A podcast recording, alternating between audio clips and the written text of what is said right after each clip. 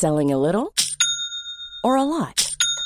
Shopify helps you do your thing however you cha-ching. Shopify is the global commerce platform that helps you sell at every stage of your business. From the launch your online shop stage to the first real life store stage, all the way to the did we just hit a million orders stage. Shopify is there to help you grow. Shopify helps you turn browsers into buyers with the internet's best converting checkout.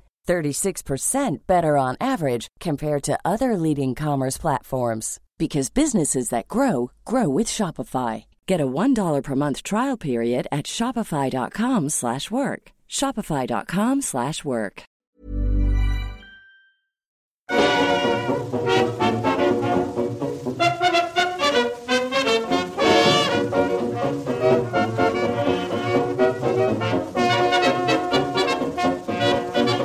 Muy buenas, amigas y amigos. Bienvenidas y bienvenidos una semana más al podcast Reload, programa sobre videojuegos que hacemos desde anightgames.com, apurando ya esta novena temporada. Es el penúltimo, hemos dicho, programa.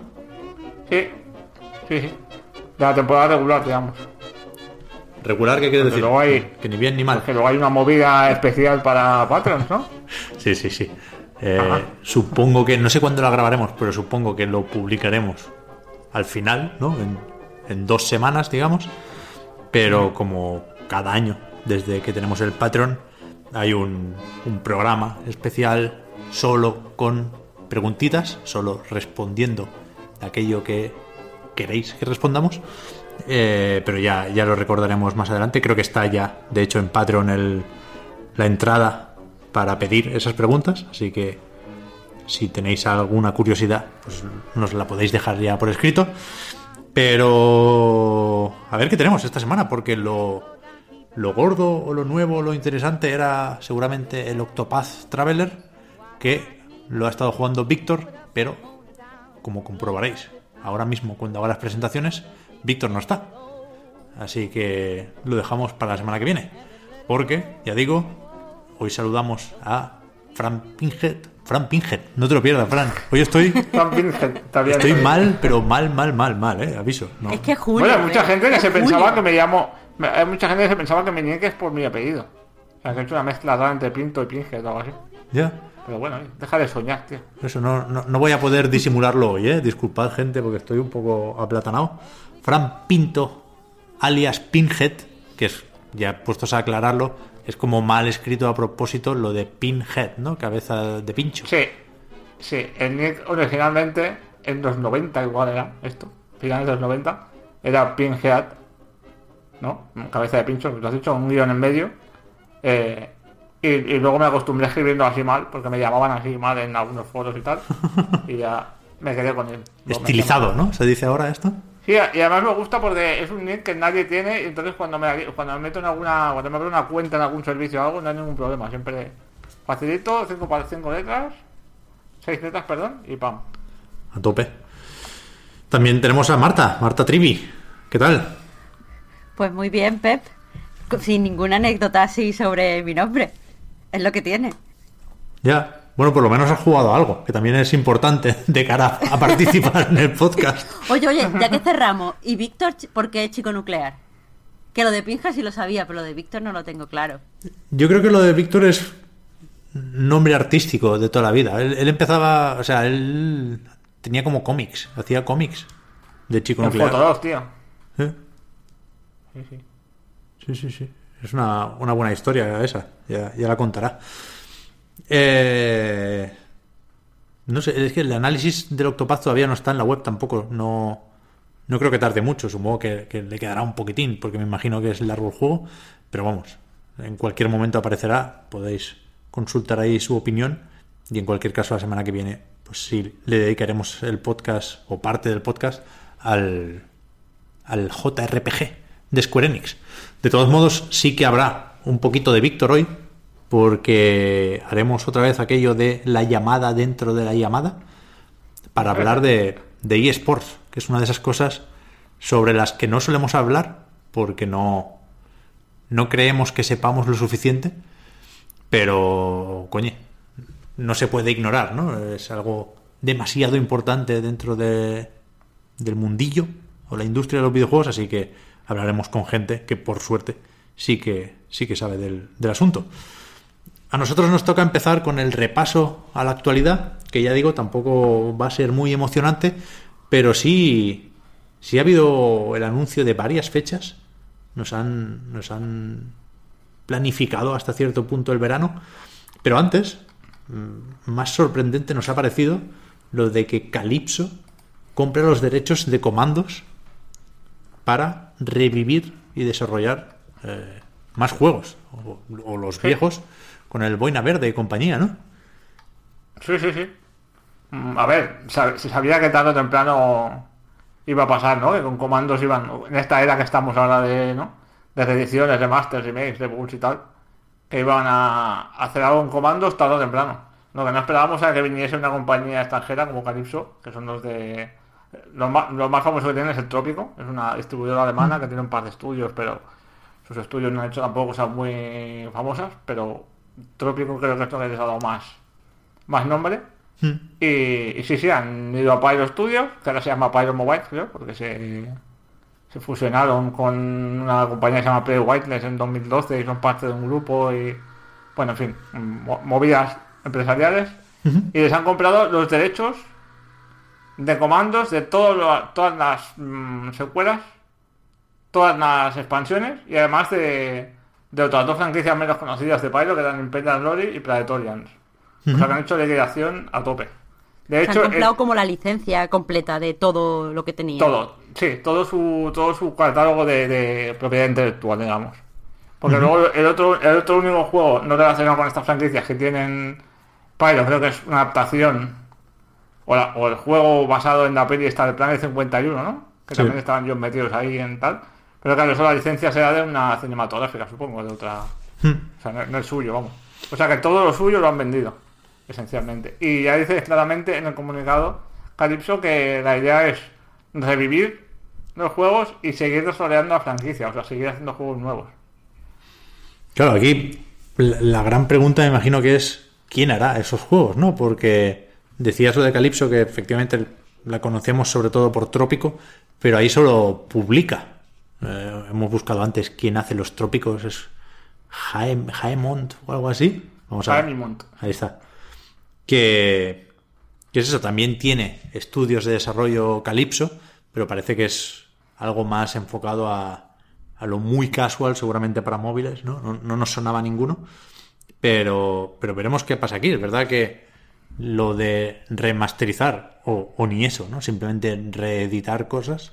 Aunque ya había un pack eh, de Sí, comandos aquí en se pueden Steam, ¿no? comprar, creo, comandos, ¿eh? Pues por un euro o dos, euros, creo. Una cosa muy Sí, sí, sí, sí.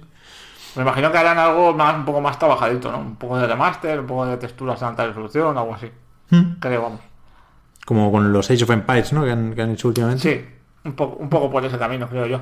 Tiene Tendría sentido porque sentido. creo que, que a nivel español, eh, bueno, es la franquicia española top, ¿no? Creo yo, más, más, más famosa. Mm. Y fuera de España, los peceros también ten- le guardan cierto cariño, creo yo.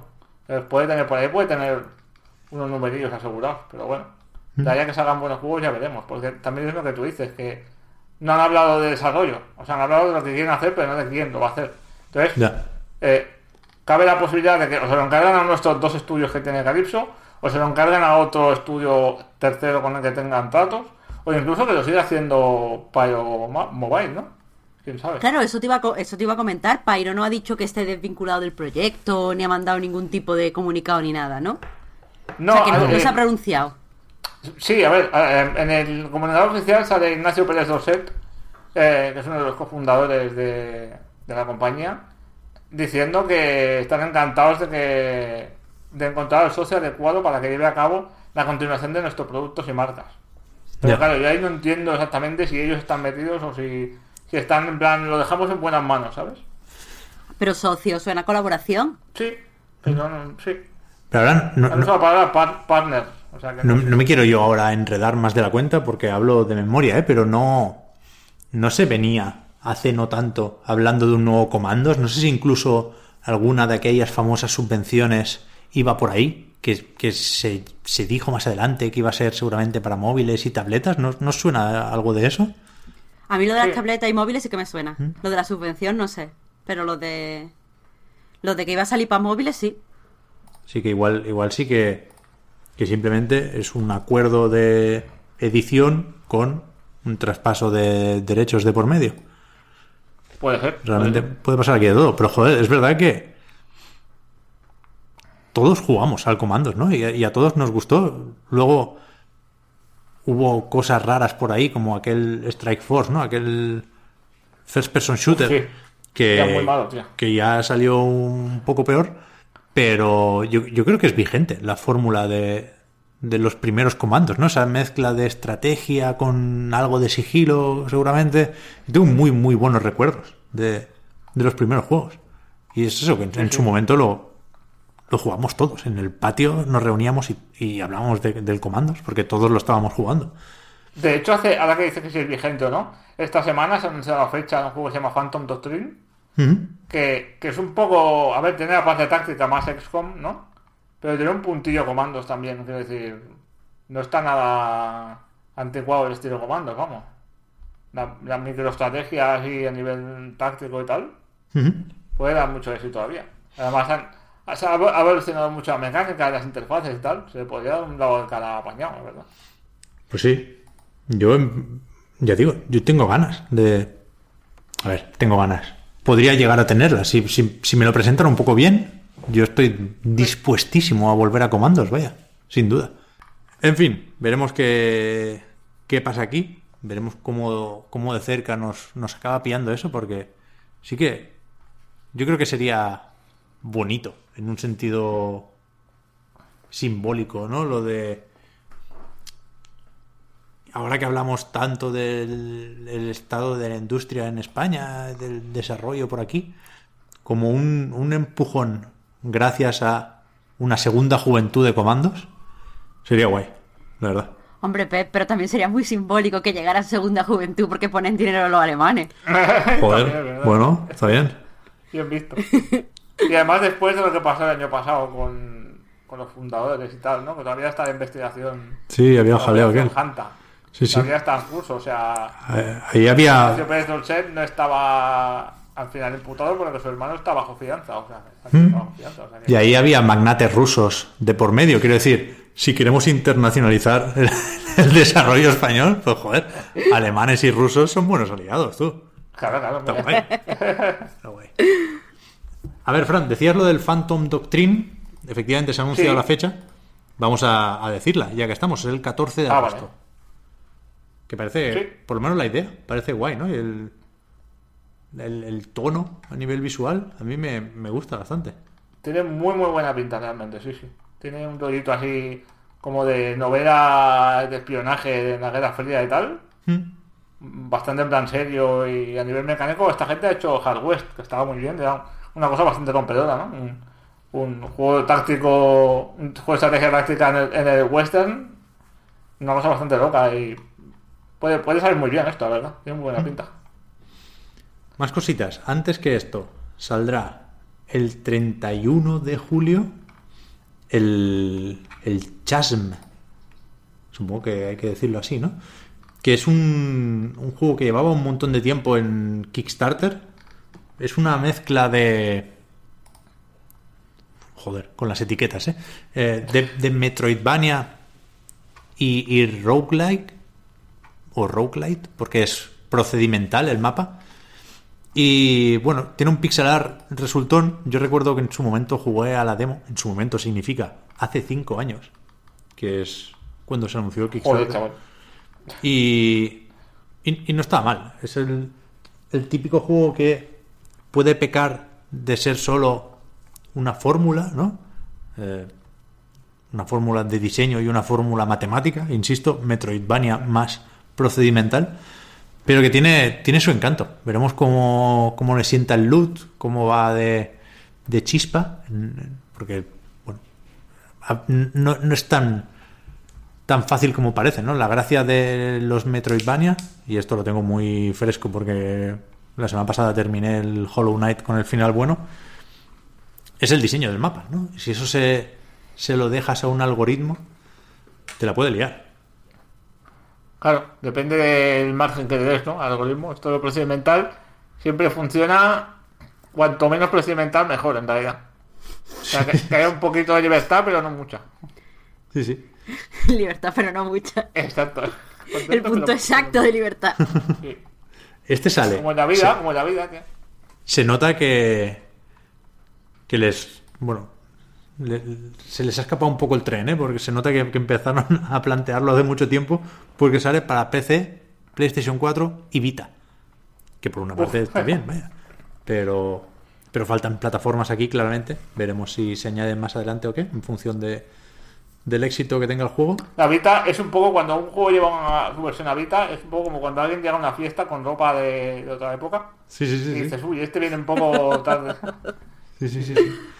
Y es curioso porque al, al- al escribir esta noticia yo me acordaba de Dead Cells, que es otro juego, creo que es francés, un dato que he suelto aquí, que también ha anunciado fecha. El, el 7 de agosto saldrá, en este caso sí que es, es un poco más moderno en cuanto a plataformas, porque sale para PC, PlayStation 4, Xbox One y Switch. Y yo este le jugué un poco en, Steam Early Access. Y lo, lo enlazo porque es básicamente la misma premisa. Es un Metroidvania con el mapa procedimental. Y en este caso, aunque ah, por lo que jugué no me hice muy amigo del algoritmo, es verdad que el, que el foco es el combate, ¿no? Con lo cual te da un poco igual cómo se construye la mazmorra, porque al final lo que te interesa es pues, los espadazos, los objetos, hay, como muchas herramientas, bombas y demás.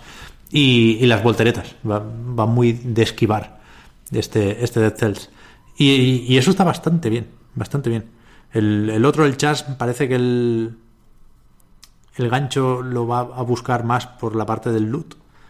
Y este creo que, le, interesa, le interesa más el, el combate y las sensaciones y el control en distancias cortas. Está bastante bien, bastante bien este Dead Cells. ¿No pasa últimamente un poco con estos juegos que lo procedimental es como un gimmick ya obligatorio que, ¿no? Lo ponen como forzadamente ya en juegos que a veces no hace falta. Es decir, este de Cells, si dices que se está centrado en el combate y está muy bien en el combate, joder, diseña los mapas normales y ya está, no, no metas algoritmos ahí cosas raras sin, sin, si eso le va a prestar atención a, ¿no? A lo importante que es el combate. Ya, yo supongo Pero que... que diseñar una, pla- un, la mazmorra paso a paso, eso lleva muchísimo más tiempo. Sí, yo, No yo- sé, yo- sí, puede yo ser. creo que tienen que ser varias cosas. Lo, lo del, lo del tiempo puede ser. Supongo que si se te da bien, pues acabas antes. Y si es tu primer juego, ¿no? O si no tienes mucha práctica, pues a lo mejor sí que, que te puedes ahorrar algo. Porque claro, tam- Vamos, lo digo por, por Persona 5, que la primera vez que vas a un a un recuerdo de estos, eh, la mazmorra no es- está, está diseñada a mano y al parecer eso de- mm, como que atrasó un poco el desarrollo. Hmm. Porque querían que todo cuadrara con la experiencia, no sé qué, no sé cuánto. Y sin embargo los anteriores han tenido procedimentales. Sí, pero era un procedimental más simple, ¿no? Supongo. De que al final, No. si, tienes que hacerlo Metroidvania y tienen que poder abrirse puertas al desbloquear habilidades y amuletos y. No sé. La gracia es que se conecten un poco algunas zonas. El, el Rogue Legacy, que es otro de estos, no lo hacía del todo mal, porque tú al final mm, veías más o menos cómo se conectaban las zonas. Yo creo que es el, el ejemplo que más más claro puede tener mucha gente, ¿no?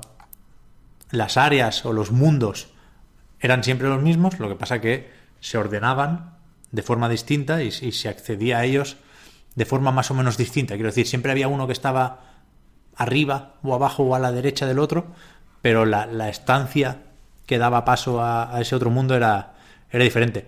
Pero al final tú tenías que llegar a un jefe y, y eso te abría un atajo hacia una puerta que siempre estaba al principio, que era el jefe final, ¿no? Supongo que hay, hay que jugar con los atajos y con, con los checkpoints, de alguna forma. Pero también diría que lo hacen un poco para alargar la vida del juego, con vistas incluso a que se pueda jugar mucho en, en YouTube, ¿no? El Hollow Knight, por ejemplo, es más o menos largo y te da para una serie de unos cuantos vídeos. Pero hay muchos canales de YouTube que se dedican a echar su partida diaria a lo que sea. El Nuclear Throne, con un poco de suerte, pero si no a cualquiera de estos. Sí, es verdad, estoy pensando también en el Sanderet, que no sé si lo conocéis. Mm, sí. Pero bueno, salió como para estas fechas hace un año.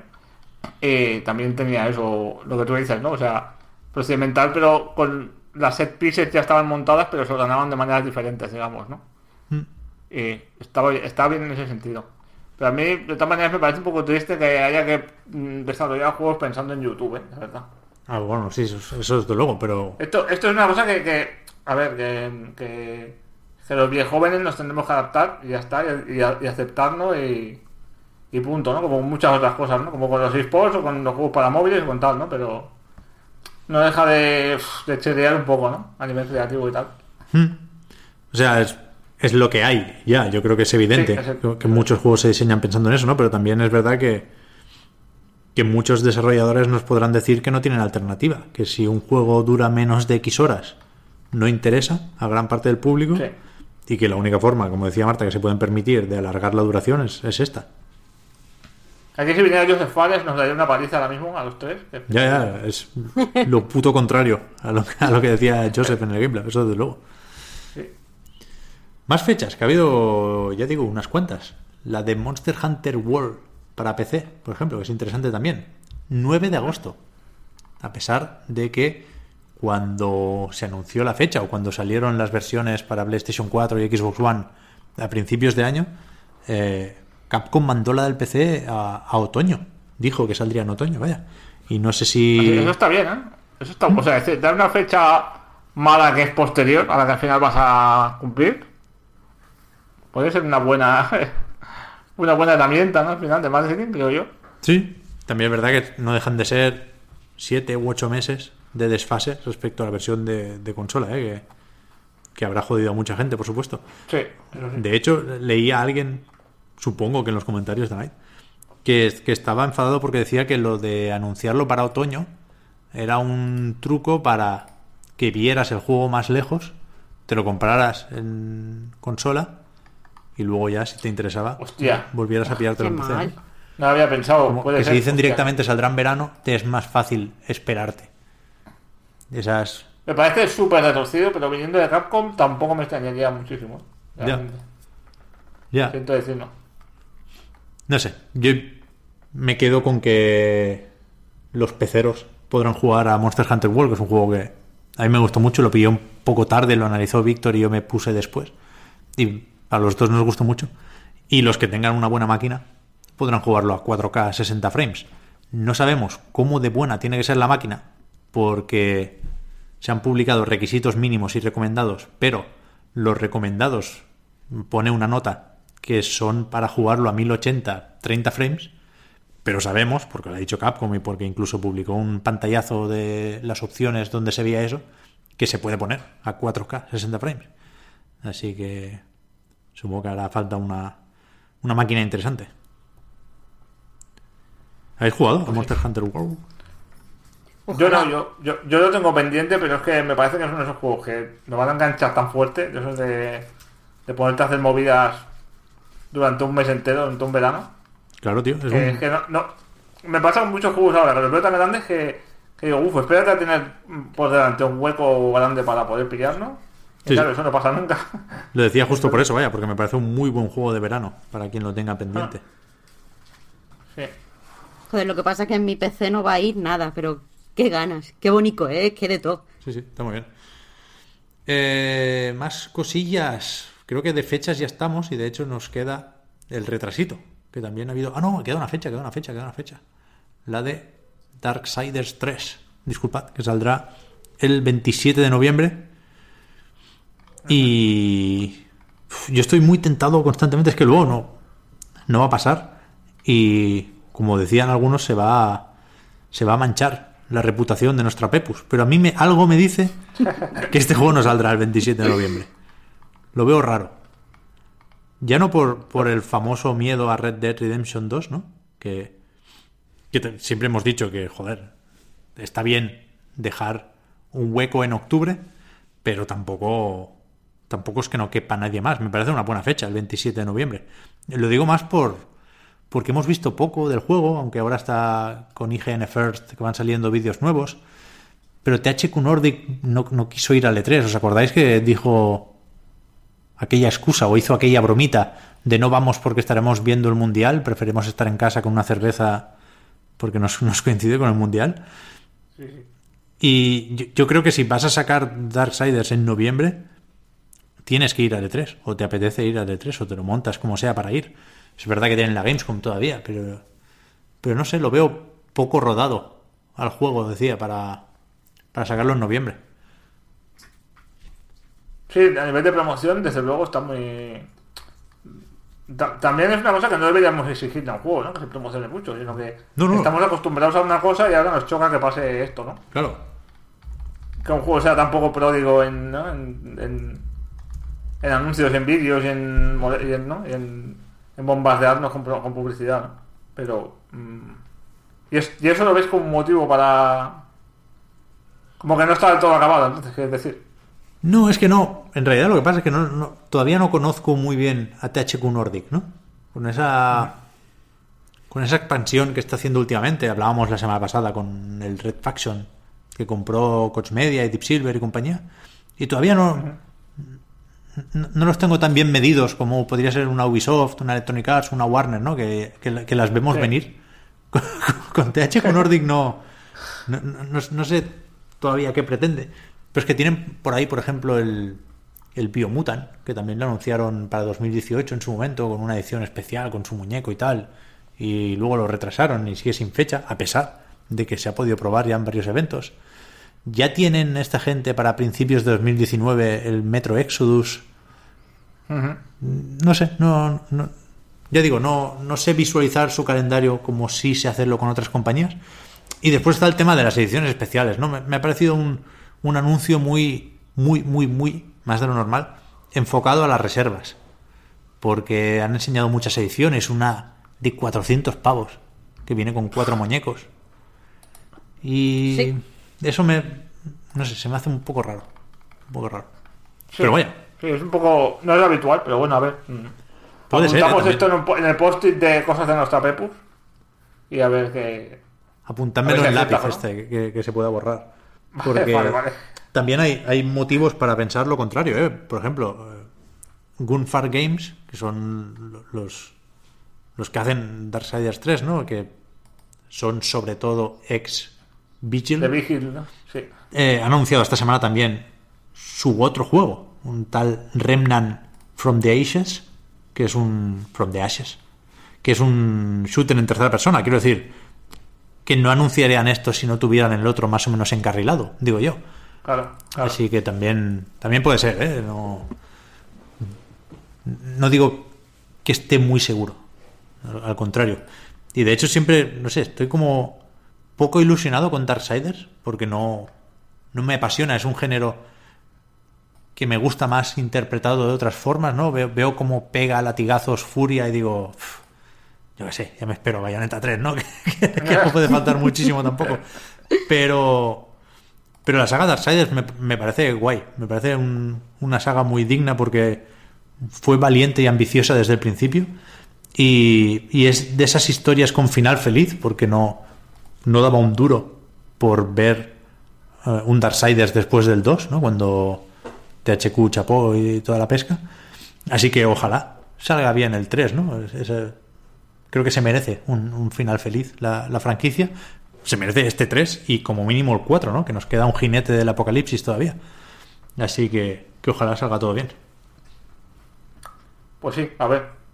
Me hace gracia que la, la edición tocha, claro, como todavía no ha salido el juego del cuarto jinete, son los tres jinetes del apocalipsis que han protagonizado un juego hasta ahora y el, el buhonero, el de la tienda, que, que- que ya me dirás tú. O sea, pon tres muñecos o, o- o pon, to- o sea, pon ya al cuarto jinete que se ha visto en, en ilustraciones. Eso es lo que tiene Pero a sentido. ver, si, lo- si los jinetes están en la Biblia, tío. Si ya sabemos quiénes son, más o menos. Es igual. ¿No? Uh, pero hay, hay temas ahí. Hay, hay jinetes que, que bailan. O sea, según donde lo mires, no, sé cómo va esto, ¿eh? Pero un jinete a veces es el hambre o, o la, la pestilencia, creo que lo llaman. También las traducciones son un poco raras. Y en, en el lore de Darksiders, el cuarto jinete es Strife. Creo que en castellano lo, lo tradujeron como lucha o conflicto o algo así. Oh, No, no es tan canónico lo de los cuatro jinetes, como si lo son, por ejemplo, las cuatro tortugas ninja. Esta gente no respeta nada, tío. No, no, no. Desde luego. Ni el fin del mundo se respeta ya. pues eso, ojalá, ojalá en noviembre estemos jugando al Darksiders. ¿eh? Sí que es verdad que, a pesar de que tengo otros juegos en mente, eh, los vídeos que han salido estos días me gustaron un poquito más que los primeros vídeos de, de gameplay del juego. Fue bueno. Por cierto, el juego este nuevo, no hemos hablado de él en la web, creo. El Man from the Ashes. From the Ashes. Y no tienen mala pinta. Vamos, yo lo que he visto parece un Left 4 Dead eh, demoníaco, ¿no? Como con bichos así un poco Lovecraftianos, un poco también de post-apocalipsis. Como una mezcla de tópicos, ¿no? Sí, Que no estamos muy acostumbrados a ver y no lo veo mal, ¿eh? Pero hay, últimamente hay como un como un repunte, ¿no? Como un rebrote o una, una pequeña moda otra vez de estos shooters De los shooters cooperativos. cooperativos. Sí, sí, sí, sí. Realmente. Está el de los Robox de de los suecos, ¿no? De Avalanche. Sí. Y hay otro que no recuerdo ni el nombre, que, que salía en en el último programa que fue esta semana también de Inside Xbox y que iba más por el rollo alienígena. Pero sí que es verdad que hay muchos y que igual son Bueno, y el, y el The. Walking Dead de, de Overkill, que también al final va a ser lo mismo también. También. Sí, sí, sí. No sé, no sé yo si hay sitio para todos, pero bueno. Eh, decíamos antes, lo del retrasito. Le ha caído esta semana a Code Vein.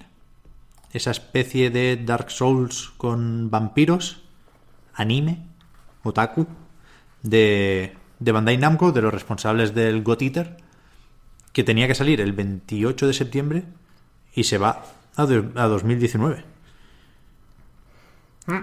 Que no, no es un retrasito, ¿eh? Es un pedazo de retraso. Ya ves. Retrasote. Para... Claro, claro, es que no veas. Sí, sí, sí. Y yo no me lo esperaba, la verdad. Creo que tenía más sentido meterlo en, en septiembre. Y no, no. No sé yo qué problema puede haber a estas alturas del desarrollo. Es el típico que parece más o menos acabado desde hace tiempo. No sé. La, excusa ha sido la de siempre, lo de ofrecer la mejor experiencia a los fans y tal cual. Pero yo este es uno de los que veo complicado que pueda aguantar el interés hasta 2019, ¿eh? Porque creo que que si pudiera generar cierto hype, habrá gente que, que le tenga muchas ganas, ¿eh? por supuesto, pero pero de una forma notable o significativa ya, ya lo sabríamos y de momento parece que, es- que está generando más indiferencia que, que otra cosa, con lo cual darnos más tiempo para olvidarnos de él no sé si es lo más inteligente. No, y que si te interesaba ya el retraso así de una forma tan rara que ni tú te lo esperabas, Mm. eh, no dice nada bueno, a priori. O sea, es como, ¿qué, qué ha pasado aquí tan raro? ¿Ya? No sé, puede, puede que tenga algo que ver con, con Dark Souls, ¿no? Yo, esta potencial nueva franquicia la vi siempre como Bandai Namco intentando retener al público que, que ha conseguido con Dark Souls que lo conoce bien porque son clientes suyos, ¿no? O sea, ha ganado un buen dinero Bandai Namco con los tres Dark Souls. Y, y no sé si From Software seguirá trabajando con ellos, ¿no? Sabemos que, o sea, muchas veces se ha, hablado de Dark Souls como una trilogía que se cierra y ya está, y otra cosa. Y sabemos que lo próximo es el Sekiro, ¿no? Que es con, con Activision. Así que Bandai Namco ha dicho, bueno, si, si no, no tengo más proyectos con, con Software, voy a pillar mis estudios y voy a intentar hacer algo parecido a lo que hacían ellos, ¿no? Porque sé que, que funciona y que el público está interesado y, insisto, conozco a ese público, ¿no? Y igual al ver que el Dark Souls Remastered no ha vendido muchísimo, se han replanteado algunas cosas, igual meten la versión de Switch que sigue desaparecida, se retrasó a verano, pero se- seguimos sin fecha. Igual no no la quieren mezclar con este Code. No sé, es un retraso que me parece más sospechoso que otros. Es raro. Yo le doy vueltas a todos los retrasos, ¿eh? yo estoy loco, ya lo sabéis. Para mí no, no, no hay nada que no sea digno de estar por lo menos dos noches sin dormir. Pero este retraso es como se forma un Nostrapepus, ¿no? Este retraso con me- reflexión y... me suena mal, me suena mal. No sé. Estaba, estaba mirando fechas parecidas a la anterior de Hotman, que era el 28 de septiembre. Fechas cercanas y no hay nada por ahí que se parezca. ¿No? Lo único que me suena un poco japonés es Valkyria Chronicles 4, que es muy esperado y tal, ¿no? Mm. Pero al ser un juego de estrategia no creo que jueguen en la, en la misma liga, vamos. No creo que sea un problema de apartarse del camino porque viene otro que te puede comer ventas, ¿no? No sé.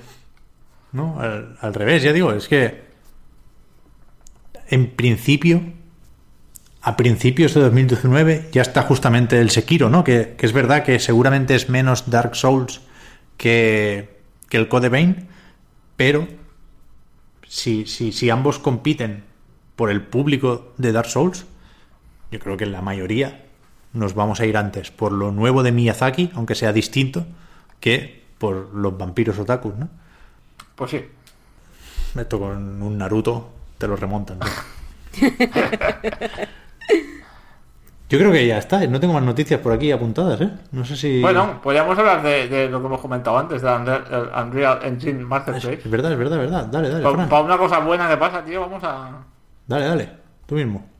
Bueno, pues eso, que Epic ha anunciado que su, eh, que su Unreal Engine Marketplace, que no hemos hablado nunca de en el podcast, pero es un... Básicamente es una plataforma digital donde los artistas de cualquier tipo digitales pueden subir sus materiales y sus assets y vendernos ahí como una especie de eBay. Y normalmente se llevaba Epic el, el 12 el 30% de la, del beneficio Sí. y el 70% era para el vendedor.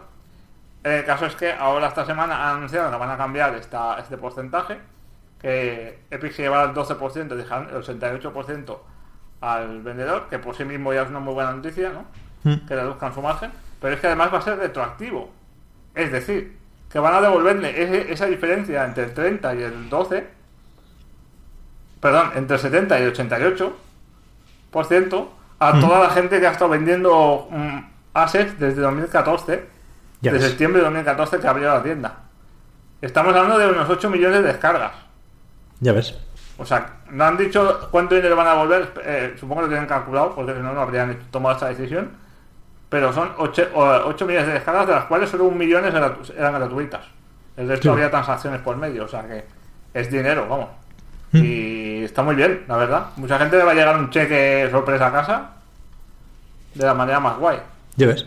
Y, y además no han tenido problema. Lo que me ha gustado es que en, en el comunicado no han tenido ningún problema en decir lo que todos estamos pensando, que esto es gracias a, a, a Fortnite, ¿no? Claro. Al, al beneficio que se está dando Fortnite, es, a- es lo que han dicho, gracias al éxito de Fortnite y al crecimiento del marketplace, que bueno, esto lo han dicho para echarse flores, pero tampoco es que sea muy grande, tiene unos 5.000 productos a la venta y de unos 1.500 artistas, porque tampoco es una cantidad muy, muy loca. Eh, han dicho que eso, que gracias a, a Fortnite eh, a- operan un gran volumen de comercio digital y se pueden permitir eh, enviar este dinero a la gente y, y aún así que no se le sientan sus beneficios, ¿no? Vamos, que les sobra el dinero. Yo, pero esto, Tal esto cual. es súper bonito, que podían habérselo quedado y haber tenido más beneficios. Sí, sí. Per- Perfectamente, sí, sí. Sí, sí. Bueno, O sea, que si no dicen nada, nadie va a decir fiestas, da nada. igual. Sí, sí, podían haber hecho con ello. O sea, no estaban para nada obligados a esto. Es lo más, es lo más bonito de todo, ¿no? No, está claro. Ya... Pues me ha recordado. Uy, perdón, Pep. No, no, di, di. Marta, perdón. No, no, que iba, iba a. Ya que estábamos hablando bien de cosas de. O sea, como derivadas del Fortnite, pues iba a contar otra cosa que me he acordado que leí esta mañana. Pero termina tú, termina tú.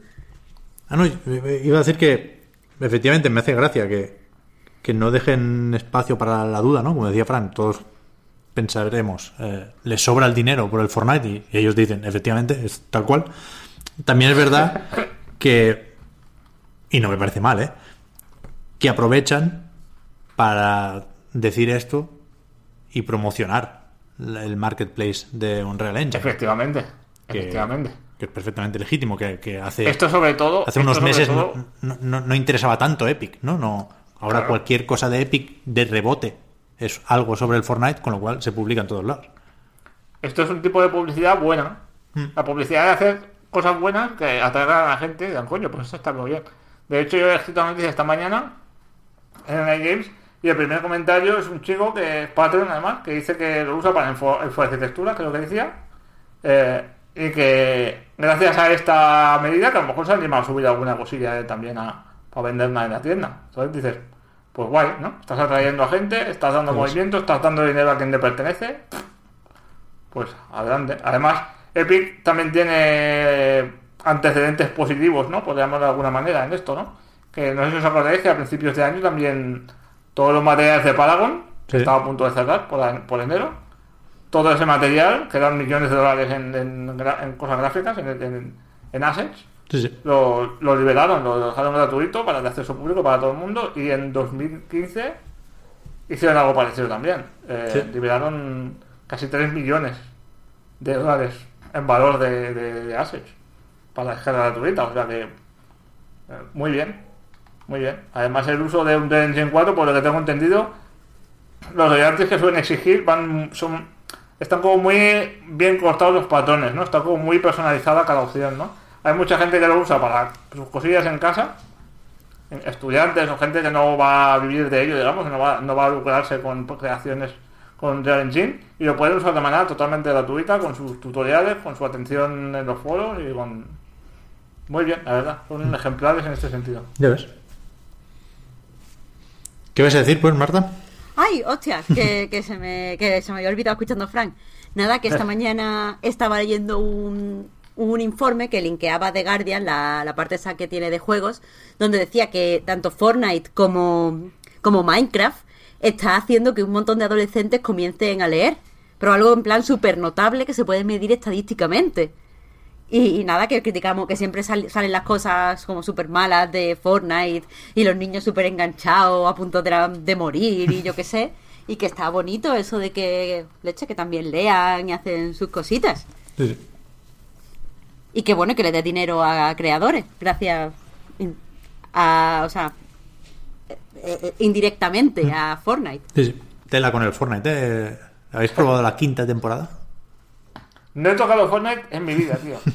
O sea, lo tengo, me lo bajé en Xbox One y ahí se quedó. No he vuelto a jugar, no he vuelto, no, no he interactuado con él. Esa es mi máxima interacción con él, descargarlo, tío. Es Y que no- creo que no, no- somos el público objetivo. Ya, pero tampoco es que me dé asco o, me- o lo deteste o nada, ¿eh? No tengo ningún problema con esto, ¿eh? No, no es, no es el típico caso de Javier Marías, ¿no? Odiando todo lo que... todo todos los jóvenes. Simplemente me intimida un poco y no sé, no- me, me cuesta, me cuesta entrar. Algún día lo probaré y... Y, y sí, sí, a ver, a ver qué tal. Yo creo que todo el mundo es el público objetivo de Fortnite. ¿eh? Está a, a puntito de demostrarlo.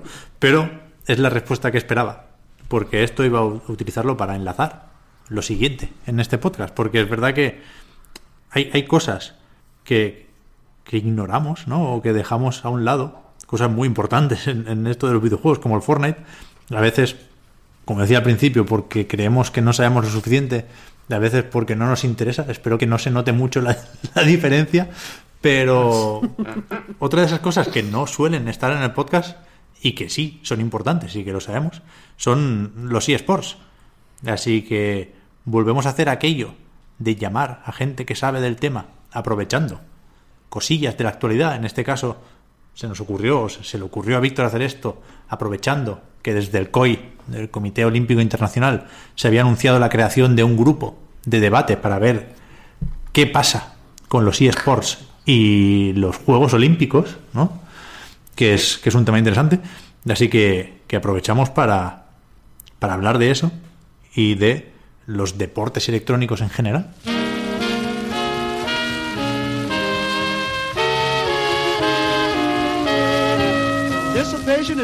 Is ruination, so don't burn the candle at both ends. No, no, don't burn the candle at both ends. You can't stay up all day and all night, you just can't do it, it just ain't right. So don't burn the candle at both ends. Eh, los esports, vaya tema, ¿no? Eh, deportes electrónicos, eh, una, una moda, una disciplina deportiva, una perversión de, de la forma de jugar eh, tradicional para hablar de, de todas estas cosas y para contraprogramar al Comité Olímpico eh, con su debate sobre si los esports merecen un sitio o no en las Olimpiadas. Eh, tenemos hoy con nosotros a José Ángel Mateo, eh, redactor en Chataka Esports Bien. y Anti-Hype. ¿Qué tal? Muy bien, pues encantado de estar con vosotros porque lleváis como 18 años, no es broma, pero no sé, los que llevéis, lleváis 10 temporadas empezáis la próxima, ¿no? Pues, pues todas esas. La próxima es la 10, sí, sí. Sí, Pues, sí, sí, sí. ahí. Eh, o sea que soy súper fan y para mí es un honor estar aquí con ustedes. El placer es nuestro siempre. Y también está con nosotros Juan Pérez, eh, responsable de El Desmarque Esports. ¿Qué ¿Qué tal? tal, Muy Juan? buenas. Yo, yo nos llevo 15 años o 18 escuchando, pero me voy a hacer fan a partir de ahora, ¿eh? lo prometo. Así que bueno, vamos a charlar un poquito de eSports. Esa es la, la idea, traer a gente para que se hagan fans. Vamos a tener que traer a millones de personas Me lo en cierto momento. pues vale, esta charla eh, viene eh, un poco a colación de, la, de una especie de foro de debate que ha anunciado el Comité Olímpico Internacional eh, para pues eso, para debatir ¿no? si los eh, esports o deportes electrónicos eh, encajan o no en, en las Olimpiadas. Sí. Eh, antes de nada, o vuestra opinión. A ver, mm, yo tengo una opinión, es difusa y yo creo que la mayoría de la gente que estamos trabajando en, en- en este minicírculo, ¿no? Tenemos algo parecido de, de- de- de opinión, porque considerar los deportes o no, que suele ser la primera barrera, ¿no? Antes de ser olímpico, primero tiene que ser deporte, es obvio. Eh, es algo que nosotros tenemos súper asumido, ¿no? Hasta cierto punto. Quiero decir, deporte se entiende como competición, como un hecho cultural que reúne a mucha gente, que hay pasión de por medio, que hay unas reglas. O sea, es algo que, quiero decir, no es debatible desde el punto en el que el, el bridge tiene federación y es un deporte. O el ajedrez, quiero decir, ya está, es una práctica deportiva más. El problema a la hora de, de considerarlo deportivo o, o de olímpico es que ahí ya entran muchos intereses y que realmente como organigrama y como forma de, reunirse la gente es mucho más distinto que, los deportes tradicionales porque las reglas del fútbol no le pertenecen a nadie. Es algo cultural. Está la FIFA regulándolo para, bueno, el, deporte de alto nivel, pero quiero decir, tú no tienes que pagarle a nadie por jugar, pero si tú quieres jugar a, Overwatch hay que pagarle a Blizzard o hay que pasar ciertos tramos y también son ellos los que regulan las reglas. Quiero decir, e- e- es un es un círculo mucho más cerrado en el que hay unos actores de por medio que no suelen estar o que no estaban porque es un deporte o una práctica, digamos, mm, de hace muy pocos años y, y empezó como un negocio porque es un negocio de los videojuegos, que es- esto es un pro tip que os, que os digo ya, que hasta cierto punto eh, es un negocio, ya está. Sí, yo creo que hay que entenderlo igual, que tenemos que ser conscientes un poco de lo que tratamos. Eh, opinión como tal de si los esports son o no deporte. Bueno, yo personalmente eh, creo que son esports y creo que es una respuesta que se da muchísimo dentro de, de la escena profesional porque eh, eh, es que catalogar algo como deporte que tiene tan poca carrera profesional, eh, a pesar de que tiene muchos intereses similares y muchísimos detalles que se parecen, eh, porque es que tú vas a un estadio cuando se llenan, que se llenan en España en algún gran evento, y ves a los chavales ya con camisetas de los equipos puestos, disfrutando, animando, levantándose con cánticos hacia sus jugadores, empiezas a notar que el deporte no es solo lo que hacen los chicos, ¿no? sino lo que provoca en los aficionados y en lo que está enfrente, que al final es, como decía eh, José Antonio, lo que mm, José Ángel, lo que mueve el dinero, lo que hace que se interese, eh, bueno, digamos que todas las agencias publicitarias hacia eh, los deportes electrónicos. Y yo creo que la pregunta realmente reformulada a si pueden llegar a estar en las Olimpiadas es muy amplia, tiene muchos detalles que entiendo que iremos comentando poco a poco, pero veo complicado que al menos en los próximos, eh, ya no digo los de Tokio, los siguientes, eh, los próximos Juegos Olímpicos como tales, entre por las complicaciones que genera y sobre todo por las trabas que está poniendo el Comité Olímpico Internacional, sobre todo por parte de su presidente. Pero ya digo, si tuviera que responder, yo de momento no lo entiendo como deporte, lo entiendo como eSport, que a día de hoy, como tal, tiene muchísimo valor. Sí, de hecho, el, esta traba, ¿no? De, que eh, nosotros, me voy a incluir aquí, eh, si nos parece mal, aunque no tengo una relación tan directa con los esports, eh, de que nosotros consideremos el videojuego cosas que quizá no todo el mundo considera. Claro. Eh, es más o menos eh, habitual, ¿no? Es muy fácil para mí, por ejemplo, decir que el videojuego es un arte, por ejemplo. Pero si le preguntas a mi madre, pues A igual. mí, a mí me parece súper similar. De hecho, no sé cuántos artículos he escrito de esto, mogollón, pero hacía un paralelismo en algún artículo, porque creo que viene mucho al caso, ¿no? Es como un círculo de gente muy en su cámara de resonancia diciendo todo sí, sí, sí, sí, y cuando sale afuera te pega un bofetón, que es un poco lo que me ha pasado cuando vi la noticia de, de Fran, de Head, con las bofetadas que meten los, los oyentes, o bueno, los oyentes, los- Mm. lo- la gente de la comunidad de, de Anite, ¿no? Porque dicen, ¿qué me estás contando, Frank? ¿Qué, qué, qué mierda es esto? Pero es que realmente, si, si es eh, deporte olímpico o no, es muy simple. Es que, uy, perdón, porque esto tengo la ventana porque hace un calor incluso en Asturias. Esto está, está fatal el mundo. pero quiero decir, eh, no, no es debatible desde el punto de vista, no es debatible, todo es debatible. Pero quiero decir, están ya en los Juegos Olimpi- en los Juegos Asiáticos. Sí, sí, sí. O sea, está. eh, eh, Fran, eh, madre, perdón, Juan te lo puede decir, pero la selección coreana tiene una, un all-star allí y ya están jugando partidos. eh, no sé. A nivel olímpico, yo, yo creo que. Es que es súper de negocio lo que, lo que estamos discutiendo y, por ejemplo, por, por avanzar un poco, de- decía Juan lo de, lo de Thomas Bach, que es el, presidente del COI, que fue el primero que dijo, "Nah, esto no me contéis milongas y sobre todo una frase que a mí me quedó grabada, que es la de mm, no podemos eh, permitir que entren videojuegos, sobre todo violentos, porque irían en contra de los valores olímpicos. ¿Vale? Entonces él decía, como hablaba de los que tienen que entrar es el FIFA y el NBA.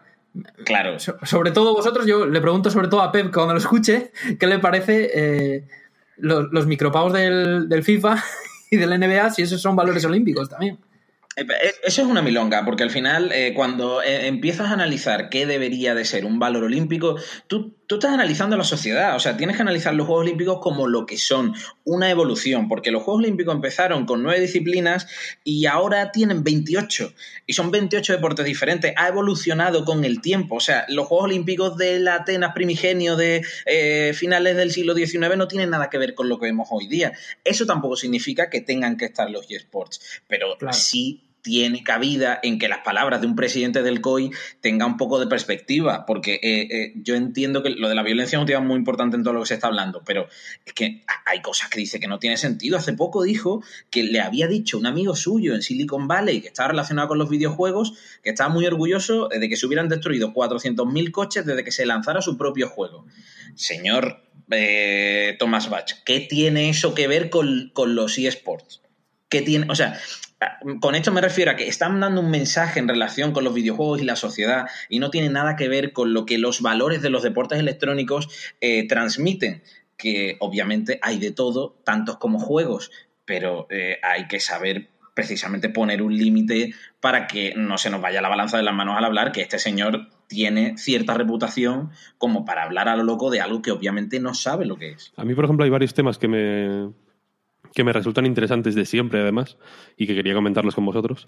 Uno de ellos ya se ha, eh, se ha dejado ver eh, en este ratito que llevamos, que es el hecho precisamente de que el, eh, pues eso, el fútbol o el baloncesto son cosas que viven, digamos, de manera independiente a ningún a ningún comité o a ninguna compañía o a ninguna federación, etcétera, ¿no? El- evidentemente la FIFA eh, es un- una federación muy importante dentro del fútbol, pero el fútbol no es, no es suyo, ¿no? No- al final cualquiera, aunque desaparezca la FIFA, el fútbol existirá, ¿no? Sí, está la liga, de, la liga española y va a seguir existiendo porque lo lleva otro organismo que está presidido por otro señor, claro. Ese es el punto. sí. Claro, pero sin embargo, como decías, Overwatch tiene un propietario muy, muy claro, ¿no? Y, y League of Legends y eh, Dota 2 y, y- y cu- y cualquier juego, en realidad, que, que pueda ser eh, Sí. eh, profesionalizable, por así decirlo. Y en realidad, eh, casi cualquier juego eh, imagino, si queréis luego hablamos de eso, imagino que habrá ciertas características eh, ideales para convertir un juego en, en eSport, pero desde luego, bueno, Street Fighter 2, por ejemplo, no, no se diseñó con eso en mente, ¿no? Como quizá o- o sí- Overwatch, que sí que ya tiene, pues, yo qué sé, pues ciertos, ciertas características de cara al espectador para facilitarle la cosa y, y- y pa- incluso para los casters y demás, ¿no?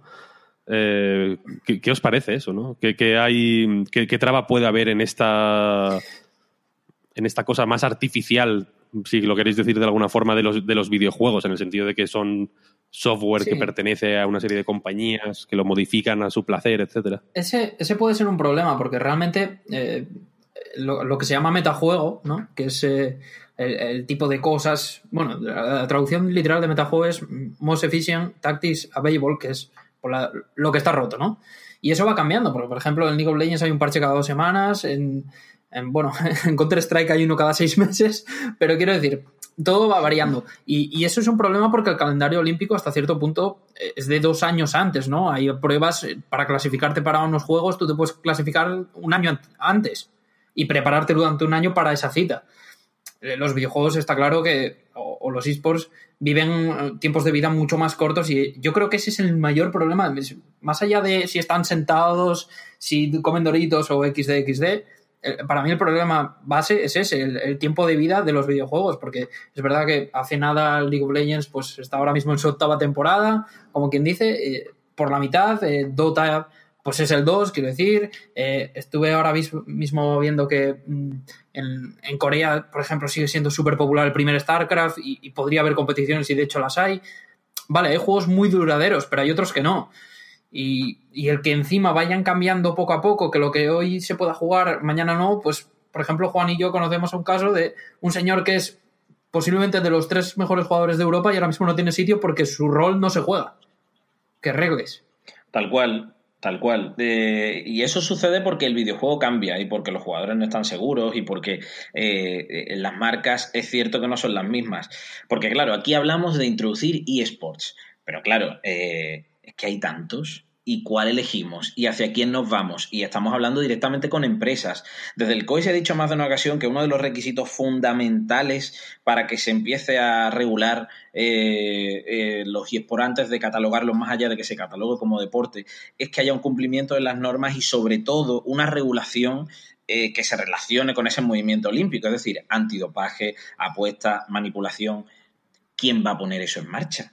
Como videojuegos, ¿eh? O sea, no digo que Blizzard lo haga porque presente que la candidatura de Overwatch deba llegar a los Juegos Olímpicos. Es que tiene que haber un comité por encima de todos los videojuegos, lo cual es un marrón porque si fuera global, eh, ahí entiendo que no sería muy difícil porque vamos todos en el mismo camino, ¿no? Pero tienes que poner de acuerdo a Riot, a Blizzard, a Supercell, a, a todos los que eh, conllevan el conglomerado de los juegos más importantes actualmente. Pongo el ejemplo de los juegos asiáticos que empiezan el 18 de agosto, en los que van a estar League of Legends, Clash Royale, Arena of Valor, Hearthstone, el Pro 2018 y el StarCraft 2. Pero claro, eh, es que es muy complicado. Es muy complicado porque mm, hay que poner a muchas personas de acuerdo. El COI está bastante perdido y casi que no sabe a quién hablar porque todos los mensajes públicos que ha mandado son, mm, son bastante difusos y están más relacionados con una, desde mi punto de vista, ¿eh? una puesta en escena de cara a quedar bien eh, pero realmente da la sensación de que o no han hablado o no tienen ni idea de con quién hablar. Hoy ha salido justo la noticia de que Rick Sí. Fox entra a entrar como parte del comité de esto- dentro de este foro y creo que puede ser la mejor noticia porque es un hombre que sí está bastante relacionado, dueño de EcoFox, que tiene además una empresa en la que tiene a, a varios equipos relacionados con, con los deportes electrónicos y puede ser el primero de millones de pasos que tenga que dar eh, el COI para al menos acercarse de verdad hacia los deportes electrónicos, sea eso no considerado algo como que en un futuro puedan llegar a ser eh, deporte olímpico, que yo tengo bastantes dudas. ¿eh? Luego otro tema que me resulta interesante es el económico. Porque uno de los, evidentemente, a, raíz de, este, de esta noticia del foro del COI y demás, pues mucha gente ha, ha- ha respondido, quizás eh, simplificando el asunto, eh, pues considerando que es un movimiento pu- publicitario, por así decirlo, ¿no? Es una eh, disciplina o serie de disciplinas que, que mueven mucho dinero, aparentemente, y, y- y simplemente el Comité Olímpico quiere subirse a un carro, ¿no? Pero el otro día estaba en la, en la presentación de resultados de AEBI, en la presentación del, del libro blanco de videojuegos, AEBI es eh, la asociación de, editoras y desarrolladoras de videojuegos de España pues, que reúne pues, a, las, a las más mainstream, por así decir, como pues, Activision, eh, Bandai Namco, Nintendo, Sony, etcétera, y luego algunos estudios más pequeños.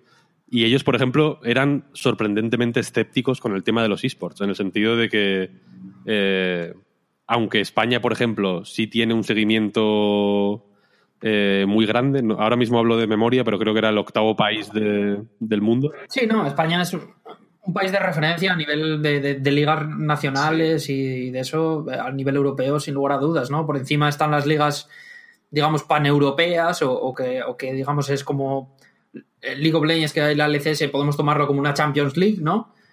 Ah, Pero a nivel regional, sí, sí, España es... Bueno, el trabajo del VP estos últimos años, la verdad que es, es increíble. Sí, lo supieron ver, lo supieron ver como muy, pronto, ¿no? Ahí fueron muy Sí, no, de hecho ahora mismo están en expansión. Ahora mismo eh, las ligas que estaban, eh, por ejemplo, en Reino Unido, que las llevaba SL, que, que es la empresa alemana que bueno, pues era la más grande del mundo, o bueno, es hasta cierto punto, porque por su presencia a nivel internacional, pues ahora esa liga se la, eh, Riot se la dio al VP para que la hiciera, que eso es otra variante, ¿no? Riot no puede hacerlo todo, entonces dice, pues mira, te la dejo a ti y me, la, y me lo gestionas tú. Y igual que en Reino Unido están ahora mismo haciendo una expansión, pues, sobre todo en, en tema de Clash Royale, en, en México, en América Latina, que es impresionante.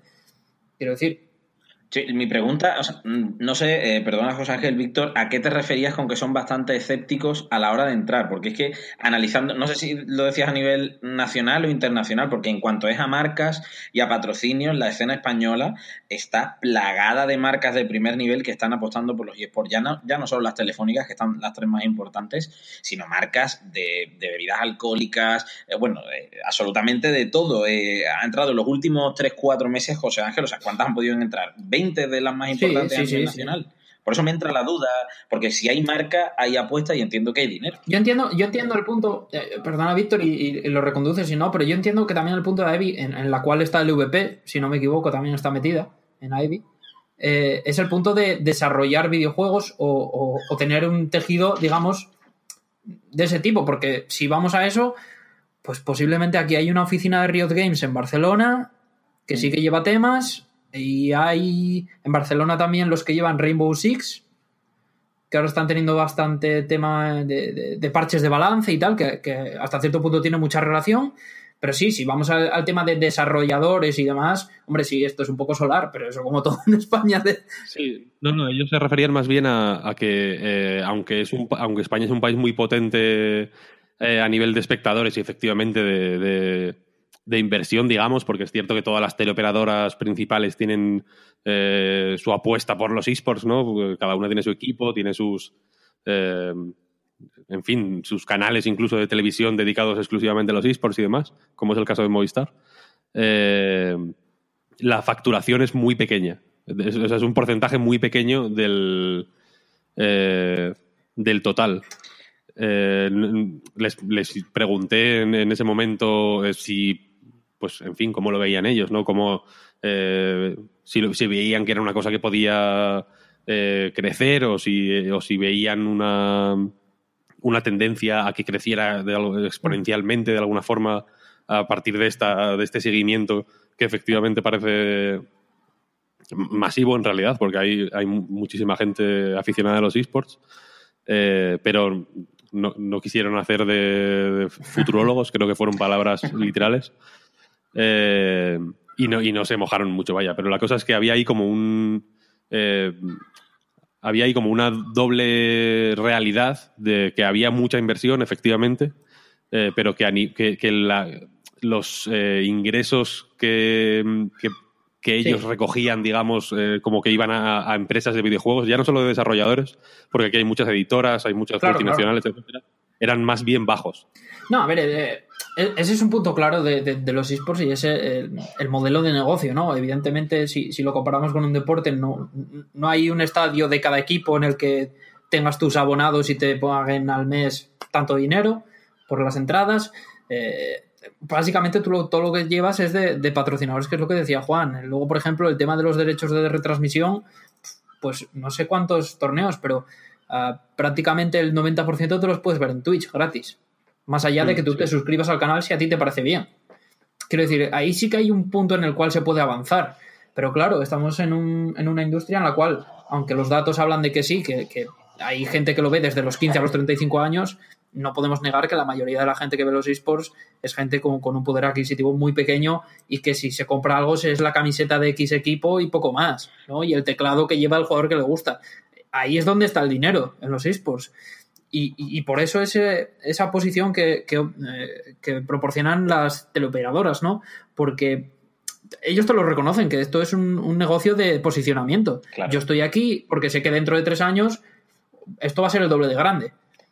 Entonces, el retorno a inmediato no es tan grande ahora, eso es evidente, sí, sí. El problema es que hay que saber diferenciar eh, primero de LVP, por ejemplo, que realiza Gamergy y lo llena y es un éxito rotundo, no digo en cifras, eh, pero visualmente la sensación que da es que estadios llenos, tres días completos de torneo y eso funciona. Hay que, hay que saber diferenciar de eso a equipos, que los equipos hay algunos que obviamente tienen una capacidad y tienen un peso, muchísima fuerza de- económica desde atrás, muy potente, y luego están las desarrolladoras, que hay que ser conscientes de, que son cosas diferentes y obviamente eh, si eh, no puede, sabe, elige cómo vender a buen precio esos derechos, eh, porque eh, es que lo decía José Ángel, es que lo tenemos todo gratis. Es que estamos en una industria en la que esos millones de espectadores no te suman un eurito, aunque sea al ver la retransmisión.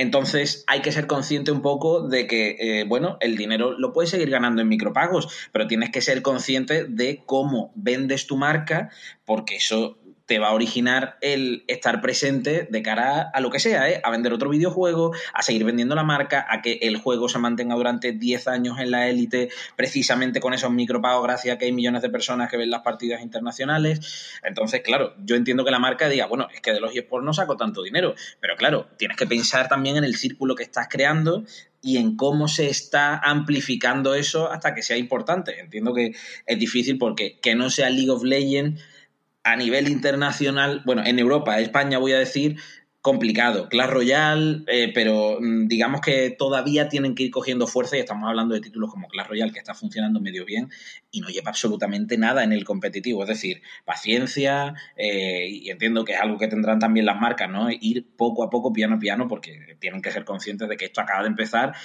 porque desde dentro yo creo que casi todos podemos decir que sabemos que hay una burbuja, pero es que lo saben las marcas también, porque se están posicionando, es que no hay otra.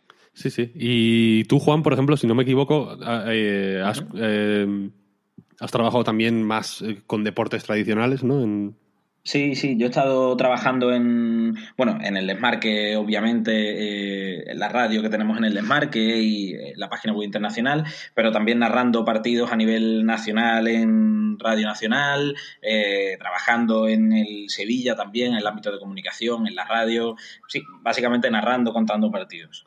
Y el, por ejemplo, antes comentabas que el Comité Olímpico efectivamente ya ha, eh, incluido más deportes en las Olimpiadas, porque eh, es obvio, ¿no? Eh, Se, se incluyen.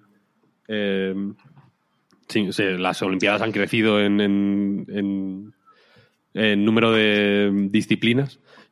¿Cómo se, se eligen estas disciplinas? O sea, ¿cómo, qué, qué requisitos tienen que cumplir un- una actividad competitiva, eh, organizada, etcétera, para poder ser olímpica? Es complicado porque, como os decía, en, en 1896 había nueve disciplinas y 43 pruebas. Era atletismo, ciclismo, esgrima, gimnasia, levantamiento de pesas, lucha, natación, tenis y tiro. Fin, ahí se acabó.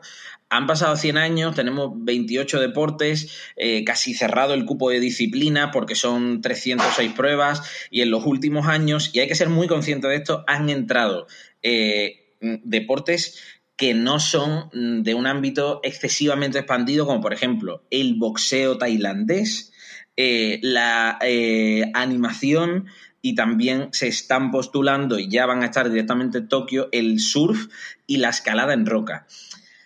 Son muchos pasos los que hay que dar. O sea, si empiezo a decir hasta qué punto hay que llegar para, para ahondar del todo, porque primero hay que ser un deporte, hay que mantener los valores, tiene que tener una implementación de todo lo que estábamos comentando antes relacionado con el movimiento olímpico, una regulación, unas normas para que esté eh, el control de las apuestas, eh, de la manipulación, del antidopaje.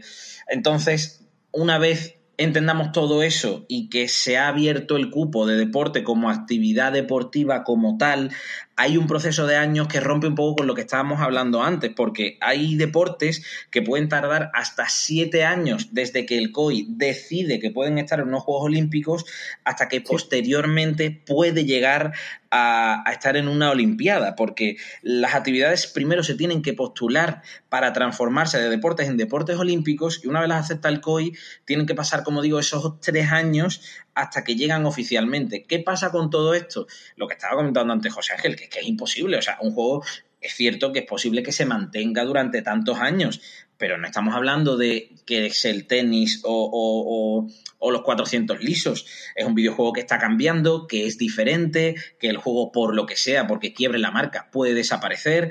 Entonces, eh, es muy complicado porque estamos cruzando un río y no sabemos cómo es de largo y nos podemos caer en cualquier momento. Y a esto hay que sumarle, que no hemos hablado y creo que además es muy interesante que, bueno, más o menos todos los deportes que conocemos de las Olimpiadas son comprensibles para el público que lo ve. Nosotros no estamos acostumbrados a ver gimnasia rítmica todos los días, o no estamos acostumbrados a ver eh, levantamiento de pesa o, o, esgrima en nuestro día a día, y normalmente en los Juegos Olímpicos lo vemos pero ¿y el choque cultural?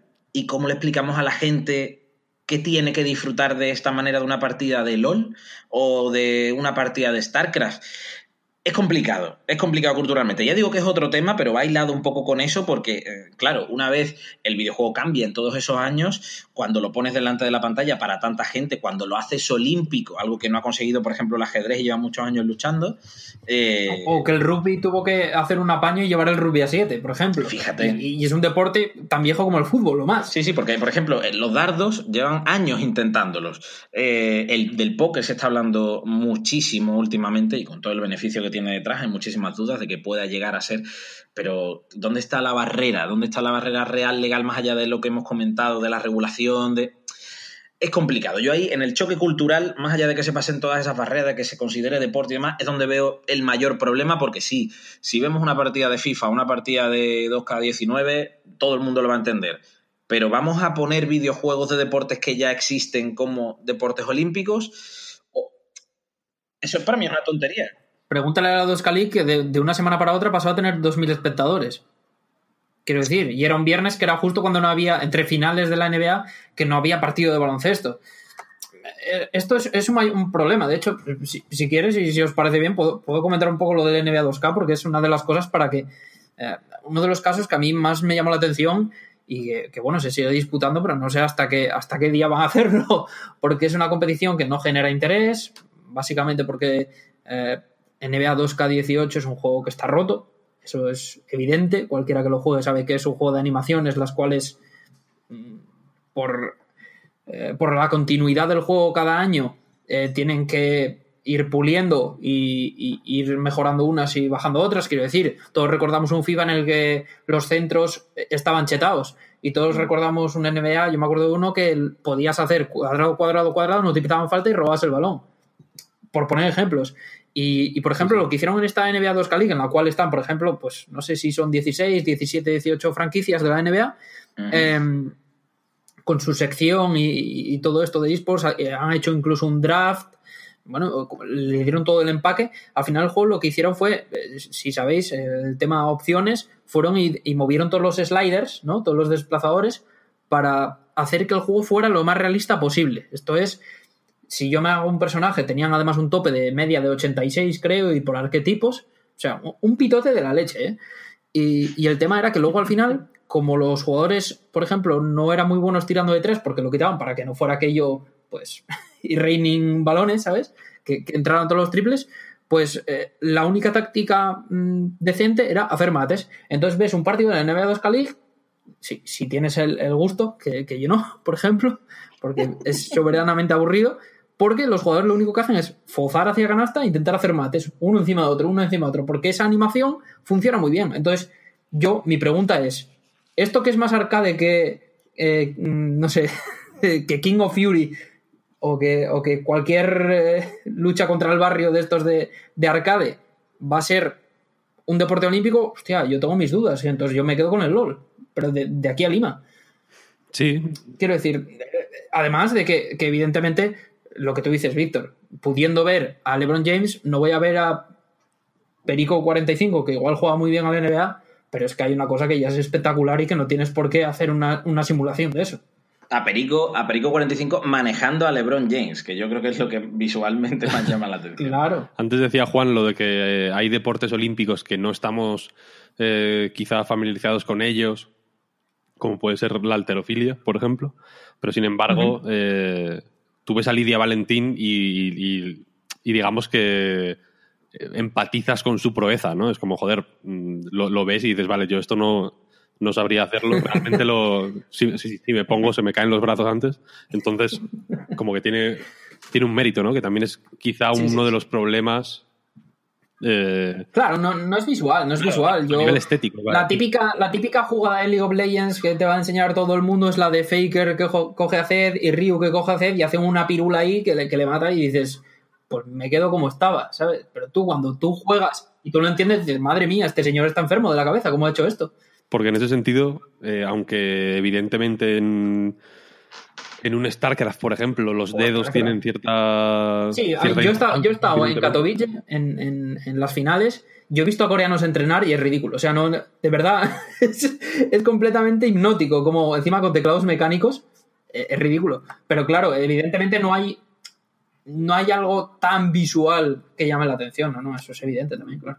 Pero que el, el deporte, digamos, sucede en la pantalla, ¿no? Igual que en el ajedrez. eh, Eso también es el verdad, deporte claro. no ocurre, digamos, en la, en la- en- entre la gente que está jugando, porque al final son Ocurre en el tablero, sí. señores mayores eh, sentados ahí con una chaqueta con hombreras, básicamente. Eh, en, el, en, cualquier de- deporte electrónico, el, de- el deporte no es la- el acto de sentarse y, y darle al teclado, ¿no? Que al final es pues como de rellenar Excels, pero a, a- a todo trapo. Claro. Lo que eh, ocurre en la. En el, el- o sea, el campo de juego es, es virtual, ¿no? Yo creo que también ahí eh, es una de las dificultades ma- más que, más que para entender eh, una partida, porque yo, por ejemplo, ya digo que no soy especialmente seguidor de, de esports, pero como tengo el, el Movistar esports este, pues a veces, yo que sé, si está el counter, por ejemplo, me lo pongo. Bueno, es que el counter sí, sí es más visual, claro. Los shooters tienen eso. Como los juegos de lucha, son- eso es mucho más visual, sí, sí. Por ejemplo, y, y sobre eso quería hablar precisamente. Antes eh, comentabas, eh, bueno, lo- es una idea que ha ido saliendo eh, de vez en cuando, que cada, cada año o cada X tiempo, cada, incluso cada dos semanas, en el caso del LOL, eh, el, el juego cambia. No de forma radical, evidentemente, pero cambia. El, esto que contabas de cambiar, mover los sliders para que fuera lo más realista posible. Por ejemplo. Esto, esto tiene, o sea, tiene un componente de variables que quizá otros deportes tienen menos eh, o no tienen. Y, y sin embargo, en, en juegos como por ejemplo Street Fighter 3, que es un juego que no va a cambiar nunca, no dudo que ahora de pronto eh, Un saquen un... Claro, es muy difícil meter un parche en, Blanca en- es muy difícil meter un parche en una máquina recreativa. Claro. Eh, qui- quizá los veo más eh, deportizables. No es una Sí. palabra que me acabo de inventar. O di- di- digo siempre como juegos de lucha porque de- antes de conocer la palabra eSport, de hecho, ya seguía el Evo y quizá es lo, la- mi, mi momento más eSport del año, ¿no? El, el momento de seguir el Evo.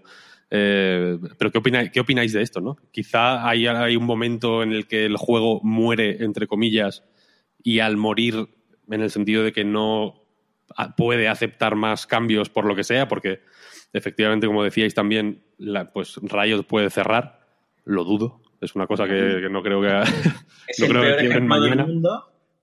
sería difícil, pero eso, eh, o, o por lo que sea, ¿no? O porque simplemente eh, lo dejen de darle mm, soporte o continuidad o lo que sea, y el juego pues se quede ya en un, en un estado, una versión que es la última, y no hay más, ¿no?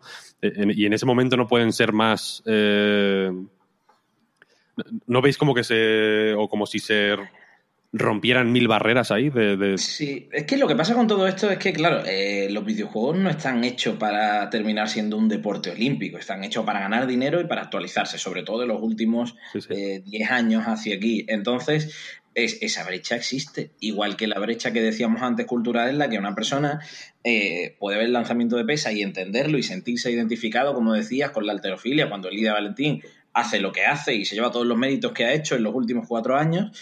Eh, y claro, tú estás viendo a lo mejor, es cierto que alguien que no esté identificado con el videojuego puede ver una pelea de una maquinita y no lo vea, porque lo entiende así, porque ve que no se siente identificado. Y ahí es donde yo creo que hay que dar el salto y pensar, es que culturalmente estamos creciendo y esto es otra cosa. Eh, los eSports son los eSports. Que llegan a estar. eh, que llegan a ser olímpicos es porque hay una necesidad de, un cambio económicamente. De hecho, hace, hace poco se ha dicho que ha habido una disminución de la audiencia radical en Río 2016, eh, sobre todo en los jóvenes de 18 y 27 años. Es que casa, y además nos vamos a Tokio. En relación a lo que tú decías, es algo que no se puede evitar, sobre todo si pensando, tenemos juegos que pueden cambiar muchísimo en siete años desde que se postulan hasta que pueden llegar a estar en, un, en unas Olimpiadas, es que es impensable el que ese tratamiento, esa evolución, para que todo sea perfecto a la hora de hacer oficial ese lanzamiento, ese momento en el que se vaya a hacer la primera partida, que va a ser épico si se da algún día, eh, de eSport en una Olimpiada. Es que puede que se tambalee si en esos siete años al quinto mm, sale una segunda versión y dejamos la primera del videojuego. Que, que siempre ponemos el ejemplo de LOL y no creo que sea el mejor porque es el que mejor vida tiene actualmente en Sí, todos sí, los sentidos. Pero claro, es que estamos diciendo que en los juegos asiáticos está el PES 2018, el Hearthstone, el Arena of Valor, StarCraft. Es decir, hay muchas opciones de que se elija lo que se elija, no sea la mejor opción. Entonces, es complicado, es muy complicado porque de- quien va a tomar las decisiones no está dentro del panorama ni de los videojuegos ni de los eSports, no tiene absolutamente nada que ver porque la última decisión la tiene el Comité Olímpico Internacional y ahí van a entrar empresas, algo que hasta ahora en un deporte tradicional difícilmente entraba. Estaba pensando justo ahora que, el, que lo de el ejemplo de Lidia Valentín, por ejemplo, es a mí yo la admiro mucho. Pero y quizá porque he cogido cajas, he hecho mudanzas, ¿no? Entonces sé lo Claro. que es coger cosas He ido a la pesadas. compra. Y, Claro. y, y, claro, y lo suyo es ah, acojonante, ¿no? Es como hacer la mudanza de una, de un- de una vez, cogi- cogiendo encima todas las cajas. Eh, y en ese sentido también he jugado al StarCraft y sé que no juego igual. Es una cosa... Ahí, ahí, antes hablabais del... del de, por ejemplo, de, de que hay gente que no, que, que no va a saber ver, por ejemplo, un partido de LOL o lo que sea. Y en ese sentido yo creo que es cuestión de tiempo, ¿no? En realidad. Que, que, la gente que ahora quizá es más pequeña y más joven, voy a decir, que pequeño suena como, como muy mal. Que la gente más joven que, que ahora ve eh, LOL, en cierto momento lo vea como algo natural, ¿no? Como un... eh, como quizás se, vi- se vio el baloncesto en su momento, ¿no? Tampoco conozco mucho de la historia del baloncesto, pero imagino que siempre hay ahí como un eh, momento de quiebro cultural en el que hay mucha gente que no entiende lo que está haciendo la generación anterior y Hay un documental maravilloso de, de, Informe Robinson sobre el comienzo del, baloncesto y de los Glover Trotter, que es brutal, sobre todo de la cultura, de cómo el choque de culturas, de cómo jugaban los, las personas de color, ¿no? Ahí podemos tirarnos también mogollón. Pero mira, por ejemplo, para, para eso yo creo que hay- ahí está el tema de los canales eh, de televisión que tú citabas, el Movistar. Eh, ese tipo de, divulgación también creo que es válida. Por ejemplo, puedo recomendar un documental, son 17 minutos, está en Netflix, que se llama Sports Explain. Creo que aquí lo han traducido como... Ah, no me acuerdo. No sé, es como una serie de documentales eh, que explican cosas como las cryptocurrency, eh, no sé, el baby boom, conceptos muy separados unos de otros porque te lo explican como en 17 minutos. Y hay uno de, de los esports que es, es maravilloso, os lo recomiendo porque además explican todo lo que contemos aquí sin gracia, ¿sabes? Sin salero, pero te lo, te lo dejan con unos infogramas muy bonitos. Y yo creo que ese, ese punto es, es necesario, evidentemente. de- de- por mucho que tú digas, a ver, yo entiendo que un balón es meterlo en la portería, pero yo no sé, no puedo aprender ni la historia del fútbol por mí mismo, ni nada. Existe Panenka, existe mogollón de cosas, ¿no? Eh, Evidentemente es mucho más cultural y lleva 100 años. Eh, debatir esto es ridículo porque al final es, es, eso, son 100 años contra 8 años de LOL de un medio que al final, pues a nosotros nos encanta como son los videojuegos, pero reconozcámoslo, aquí jugar juega mucha gente, en todos los informes juega mucho, pero al final es el Candy Crush, ¿no? Quiero decir, nosotros somos una parte, pues, pues un poco de, de, la esquinita. Bueno, yo diría que Fortnite y Candy Crush ahora mismo pueden estar ahí. Sí, ahí bueno, ¿eh? Lo mismo. Que por cierto, eh, los, los, videojuegos eh, violentos no entrarán en el, en el COI, pero eh, mágicamente Epic Games estará en el debate sobre los video, sobre si entran los esports, ¿no? Algo tendrá que ver esos 100 millones que anunciaron para, para sus competiciones, supongo yo que esto es dinero, si es que hay que tenerlo claro, si es que lo estamos diciendo antes, yo, yo lo decía la, eh, lo de la brecha cultural en cuanto a entenderlo, porque es que, claro, deportes olímpicos, los valores que transmiten los deportes olímpicos como tal eh, y lo que supone el reunirse exclusivamente cada cuatro años para hacer una convención como tal, lo, lo convierten en algo eh, de, por decirlo eh, llanamente, de sentarnos la familia entera a ver un momento épico de un español corriendo una final sí. de mmm, una maratón. Eh, yo me acuerdo de Pirri, el, el, chaval este de esgrima, que de repente con un bronce en esgrima que nunca se había conseguido, pues era un héroe y en todas correcto, las portadas. Claro, correcto. Sí. Entonces, la, la, comparación que quiero hacer con esto es que eh, los eSports ya van sobre seguro. Es decir, no está esperando a que ese otro público llegue, que puede llegar a lo mejor en 10, 15, 20 años y que lo termine entendiendo porque la juventud se va a ir adaptando a eso y en 20, 30 años habrá muchísima más gente que directamente, sin que se lo expliquen, entiende lo que es una partida de determinado juego, sino que ya llega con ese público, si supuestamente llega algún día, eh, y digamos que se está comprando eh, el seguimiento de esos deportes electrónicos. Y ahí es donde tenemos que ir, que no es que haya que enseñar a nadie a verlos, esa comunidad ya existe y la estamos comprando para crear publicidad alrededor, porque no hay que olvidar que eh, alrededor de todo esto el COI es una empresa que, señores, aquí mueve dinero, creamos el evento, ganamos pasta, ganamos patrocinadores y lo que mueven al fin y al cabo es eh, los espectadores que tengan detrás de cada cita, ¿no? Entonces hay que recalcarlo porque al final, detrás de todo esto, si se reúnen con Epic Games teniendo el, video, el videojuego que seguramente ahora mismo más dinero dé eh, y que opciones tenga de llegar a lo más alto, pues estamos detrás del dinero. La violencia públicamente lo decimos y luego ya veremos la manera de que no aparezca sangre al matar al personaje. Es decir, eh, yo ahí lo veo muy claro. El dinero está por delante de todo y, esto de momento es una argucia para que funcione como el COI crea que tiene que funcionar. Ya veremos si de aquí a 2024, a 2028 o cuando haga falta. Luego hay, hay, hay otro asunto eh, y vamos a ir cerrando el círculo si queréis, eh, que es, eh, por ejemplo, en el deporte hay ciertos patrocinios que están vetados, porque, sí. porque se supone que, que, se supone que es raro, ¿no? Que Camel, por ejemplo, patrocine a, a, pues a, a Cristiano Ronaldo, por ejemplo. o, un, o, o, las Olimpiadas, ¿no? Esto en, en videojuegos, por ejemplo, no ocurre ahora mismo. De, debería en ocurrir. Sí, ¿eh? sí, sí, sí, ocurre, sí. En ocurre. sí pasa, sí. Sí, sí, sí, sí. Yo recuerdo, Juan, no sé si tú te acordarás, no, porque no lo tengo muy fresco, pero una vez Giants, el equipo español afincado en Málaga, posiblemente el equipo más grande de España a nivel de, de historia y de títulos, cumplió 10 años hace nada, eh, anunció el patrocinio, no sé si era de una casa de apuestas o de una de, de venta de CD case, no me acuerdo. Y eh, en League of Legends Riot no lo permite, pero en CSGO creo que sí podían hacerlo. Entonces la, el patrocinio era solo para CSGO. Y eso me suena hace algún mes, pero, pero quiero sí, decir... Sí, sí. Eso, eso, fue el año pasado, seguro. No recuerdo la agencia, pero yo recuerdo que fue el año pasado sí. 100%. Sí, sí, o sea, que depende de la autorregulación, digamos, de cada... Y por ejemplo, por ejemplo eh, Giants ahora cuenta con el patrocinio de Vodafone, es Vodafone Giants, y en, en la liga española es Vodafone Giants, pero a nivel del LCS eh, creo que son Giants Gaming, aunque lleven lo de Vodafone, ¿no?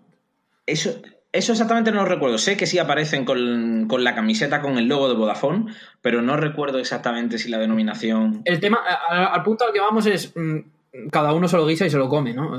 al final Riot dice: Yo no quiero marcas aquí más que las que me pagan a mí, ¿no? Entonces, si está Lenovo, porque me pone a mí las pantallas, a tope con Lenovo. Si está esta, cuidado, no. Y luego, aparte, sí, el tema de sensibles, de apuestas y todo esto. Ahora en CSGO se está. Normalmente CSGO siempre fue el, el eSport más, más permisivo con este tipo de cosas y ahora mismo, pues, sobre todo ya con las CDKs ya metió un palo hace tiempo y ahora pues eh, las apuestas también porque bueno, al final, eh, sobre todo por el rollo de las apuestas de, de objetos y, y todo esto que lo habláis todos los días en el podcast, pues sí que se, se ha movido bastante el tema. Pero ah, Valve sí era la más laxa hasta, hasta ese punto. De todas formas, aquí el problema es, eh, o creo que puede llegar a ser, los filtros que pueden tener todas estas trabas. Es decir, si al final se ponen de acuerdo seis videojuegos para llegar a ser olímpicos, siempre suponiendo que ese es el fin, ¿vale? Que estamos hablando de que el COI se reúne para meter los eSports y demás.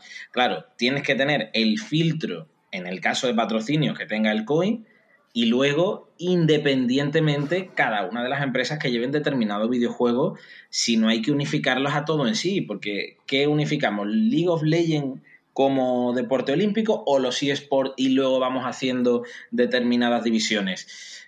Ahí es donde digo que yo al COI lo veo muy atrás, que va dando pasitos eh, eh, muy lentos y algún que otro palo de ciego, sobre todo parte de su presidente, y que hay que tener mucha paciencia, que esto no va a ser algo a corto plazo, que de momento no creo que, se, que vayan más allá de informarse y el tema de patrocinios va a ser muy largo. Mira, un detalle muy chico y muy corto en relación con los patrocinios y cómo escapar de todo ello. En el Mundial, hoy veía un artículo, no recuerdo ahora mismo dónde lo he visto, magnífico, eh, sobre la publicidad en el Mundial que reprimen muchísimo al, a las selecciones y a los jugadores a la hora de mostrar determinados símbolos en lo que sea, en una simple gorra. O sea, tienen mucho cuidado con que eso no aparezca en ningún lado. Y hablaba de la gran publicidad que hacía Apple solamente por mostrar los iPods estos recortados chiquititos que van por Bluetooth, eh, porque claro, ahí no aparece marca y tú los ves y los autentificas automáticamente como que es de Apple. Eh, y, y hablaba el artículo un poco de, de, esa publicidad intrusiva que se hacía viendo a casi cualquier jugador que bajaba del autobús, que bajaba de tal, y es una manera de saltárselo. No, sí, no, no estoy diciendo que sea así, pero que hay muchas maneras de que eh, esa publicidad llegue independientemente y más teniendo en cuenta con todo lo que estamos hablando, ¿no? Porque hablamos casi simplemente de lo que es el videojuego, pero de todo lo que hay alrededor de los jugadores también hay una escena enorme. Hostia, me recordaba un poco a, a cuando salían las galletas María de, de, médico de familia ahí, ¿sabes? El desayuno. el rollo. Que, que, no se podía pagar publicidad claro. y se metía, ¿no? Interna sí, sí. En, la, en, la, serie. Sí, bueno, ahora en televisión española lo hacen Master con el patrocinio cultural, ¿no? Que es como publicidad, pero con cultura.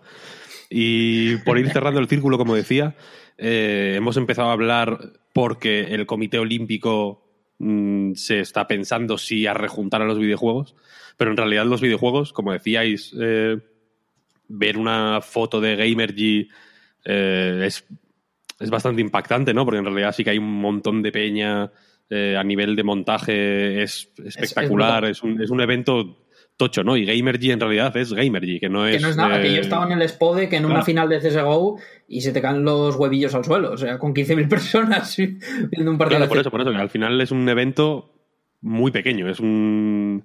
No es desde luego un equivalente al, al Mundial de Rusia. No, por impresión. Eh, sí, sí. Y, sin, pues, y están los.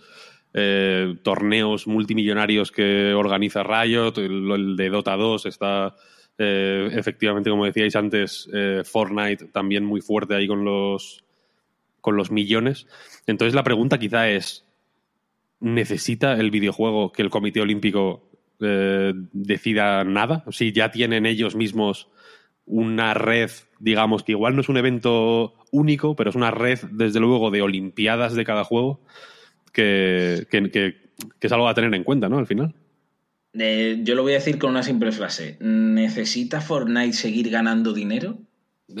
ya está. O sea, el dinero llama al dinero. Esto no es más. No va a llegar más lejos eh, ningún videojuego por ser olímpico, más allá de la épica del, de los que consiga están en la primera Olimpiada si algún día sucede. Pero esto es pasta, nada más. Pasta, publicidad, promoción, eh, nombre de empresa y el videojuego está bien como está dentro del ámbito de los deportes electrónicos porque acaba de nacer, porque es muy corta la historia que tiene y porque todavía tiene mucho que crecer. Lo que es hoy Gamergy en 10 años puede ser una auténtica burrada, pero es que en 50 no nos lo podemos ni imaginar. Entonces, eh, hay que ir pasito a pasito porque se ha logrado mucho en muy poco tiempo. Eh, y si me ciño, por ejemplo, a la escena nacional, eh, nosotros en por el Desmar, que llevamos eh, poco más de dos años y en los dos años el salto ha sido abrumador, no os lo podéis imaginar, pero ni de visitas de la web, ni de lo que significa ir a un evento y ver el cambio drástico de un año a otro, de lo que se vuelca en las marcas a la hora de buscar patrocinio, ya sea con nosotros, con ligas, con lo que sea. El cambio en dos años ha sido increíble y sí, yo considero que ahora mismo estamos en una burbuja, pero eso no significa que no se pueda seguir creciendo, sobre todo a nivel de espectadores y de audiencia. Y ahí el camino que tienen los deportes electrónicos es maravilloso porque tienen muchísimo que recorrer, no solo por lo que hay, sino por lo que puede llegar, porque lo bonito de esto es que ahora hay 10 y pueden aparecer cuatro nuevos que revolucionen todo, que lo muevan y que hagan que se dé un salto todavía más grande. Entonces, eh, si se quiere ser olímpico, porque ahí hay mucho más dinero de por medio. Yo al menos lo tengo clarísimo. Pero al final el, o sea, el deporte tiene un tema también de valores, un poco, ¿no? De, de- de- el, el, el COI lo llama es- espíritu olímpico, ¿no? Imagino, es una cosa así un poco etérea y, y difícil de, definir, pero tiene este rollo como de, de, de un rigor y unas rutinas y una disciplina y una, y una serie de valores eh, pues, abstractos. Que yo creo que casan con lo que hay detrás, pero no con lo Eso que se ve en pantalla. Por eso digo que aquí es que está el dinero 100%. Es que tú estás viendo la pantalla una partida de Fortnite y tú ahí no ves los valores. Los valores están detrás porque estos chavales entrenan, porque los chavales tienen, eh, tienen rigor a la hora, los que son buenos, entiendo, porque hay de todo. Tienen psicólogo, tienen una rutina de entrenamiento, eh, hacen deporte, están preparados psicológicamente, sobre todo los que llegan, tienen que tener una capacidad mental a la hora de preparación porque echan muchísimas horas y eso tiene un desgaste tremendo. Hay chavales que con 24 años se retiran porque llevan casi 10, 15 años dedicados al juego. Entonces, claro, eso está detrás de lo que es visualmente el videojuego. Ese enfoque deportivo de lo que vende la Olimpiada eh, realmente no te lo va a dar el chico haciendo la última jugada a la hora de ganar. Te lo puede dar la entrevista de después, la entrevista previa o lo que signifique todo lo que está haciendo. Pero cuando el COI se interesa en eso es porque ve dinero y no porque esté viéndolo si es por un reflejo de los valores que, que ellos tienen. O sea, eso yo lo tengo clarísimo. Por eso yo me repito tanto. Es que aquí estamos hablando de valores económicos, no podemos ir más allá, estoy totalmente convencido. Tal cual, sí, sí. Es que suscribo palabra por palabra porque es que eso- es eso lo que motiva. Tú no cambias de opinión de decir que algo es violento y, y te ríes de él a dos meses después organizar un coloquio porque, porque sí, por ciencia infusa, porque te vino a ver la Virgen o porque te leíste en un libro, ¿no? Del libro Celote que dice que esto es maravilloso. Esto no pasa, ¿no? Evidentemente, El documental de Netflix. claro, bueno, el mucho, documental de ¿eh? Netflix está muy bien, lo recomiendo de verdad, porque está muy bien. Sí, sí, por eso lo digo. Está muy bien y sobre todo muy, muy picadito. Pero aparte, esto no pasa de un día para otro. Evidentemente aquí hay unas razones, hay unas empresas presionando, hay unos patrocinadores presionando al COI, esto no lo olvidemos. Y, y- y al final lo que tiene que ser es que los Juegos Olímpicos es el evento más grande después del Mundial de Fútbol, a nivel de audiencias, en en lo deportivo, ¿no? Sí, sí. Pues eh, esto no puede, no puede ser que mañana sea la final de la NBA por delante o la NFL. O sea, tiene que mantenerse mínimo. Y esto solo pasa por otro lado. Más allá de que tengan una estrategia multimedia, de que ahora te puedes ver todo en el ordenador, que el consumo digital crece. Leí un artículo que por fin parece que va- vamos a pasar el consumo digital por encima del consumo de televisión, etcétera, etcétera. Pero aparte, lo que reúne a la gente eh, joven o, o a una parte importante, digámoslo así, eh, es esto. Sí, sí. Entonces, ti- tiene sentido, pero, pero claro, ¿tú ¿cómo se lo explicas tú esto a, a tu padre? Pues dice, pues esto no lo veo, evidentemente. Totalmente, totalmente. Y eh, un apunte antes de terminar, si queréis. Sí. Eh, estos días se está hablando mucho de Cristiano Ronaldo, ¿no? El bicho. Se está hablando mucho de los millones que, que ha costado eh, que, que se vaya a la Juventus, etcétera. Y, y Cristiano Ronaldo, por ejemplo, es un tío que, que yo entiendo que tiene una rutina de entrenamiento draconiana y súper estricta. En el documental se puede ver que es una persona que no, que no piensa más que en, que en- que en entrenar. Y, Sí, porque se puede hablar de LeBron James, que dicen que gasta más de un millón de dólares al año en su cuerpo, Mm, sí, sí, por sí. ejemplo. O sea, Es que es algo que me gusta, que es como para ponerse cosas en el cuerpo, en plan. Y estoy de acuerdo totalmente con que, con que efectivamente una parte muy importante de, de esos valores olímpicos que, o deportivos que, que, que se le, que que, van más, que son un poco más abstractos, ¿no? Y que van más allá de, de, las cosas más técnicas, eh, están ahí, ¿no? En el, en el, tiempo que, que un equipo de esports pasa en la gaming house entrenando y en sus rutinas, etcétera, etcétera. Eh, ¿Creéis que están bien pagados? Es otro tema que me resulta. Ya digo, tengo, tengo contacto indirecto con el mundo de los esports, pero uno de las eh, de los run runes que, que, van saliendo por ahí es que hay una, un desequilibrio en, el, en, en esta percepción de, de, negocio multimillonario y, y, el, y, el, dinero que perciben los, los jugadores, ¿no? que al final debe, debería ser o se supone que, que, en un equipo de deportes es lo más importante. Algún día, eh, José Ángel, deberíamos de, de dar un, un, puñetazo sobre la mesa y decir, vamos a empezar a dar sí, cifras sí, y bueno, números y a destrozar un poco... No, no, no lo vamos a hacer, ¿no? Pero quiero decir, reflejaría bastante. Los eSports pasa mucho que sacas una noticia, sacas una noticia que sabes que es verdad, que te han dicho que es verdad, los equipos se te echan encima, de, descalifican a tu medio y luego por detrás te dicen, joder, qué cabroncete fuiste, ¿eh? ¿Sabes?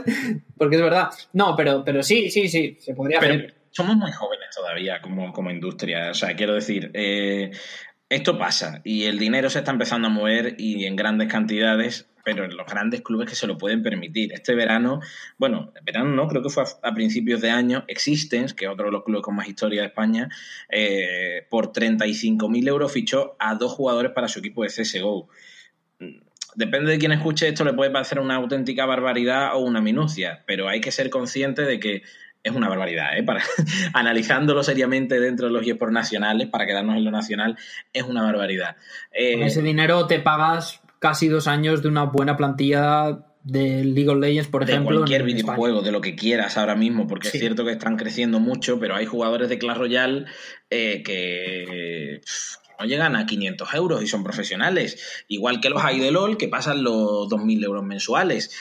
Estoy dando cifras al azar, pero sabiendo de lo que estoy hablando. ¿Qué quiero decir, sí, ¿Qué quiero decir con esto? Que eh, económicamente todavía estamos muy lejos de tener una regulación y mira que la LVP ayuda y pone eh, una base. Salarios y, mínimos, claro, máximo. Y, pero todavía estamos muy lejos de poder acercarnos al deporte tradicional en este aspecto, por mucho que los clubes se están profesionalizando y estamos dando un salto hacia ello, pero tanto la industria de los deportes electrónicos en cuanto a fichajes tiene mucho que crecer, como eh, el medio también a aprender a que eso tiene que ir poco a poco. Y lo digo porque de esa manera se van a empezar a hacer públicas muchísimas cifras que pocos, pero algunos clubes lo dan, porque este dato de, de Existence lo dieron ellos automáticamente porque quisieron, sí, porque quisieron una vez dieron el fichaje.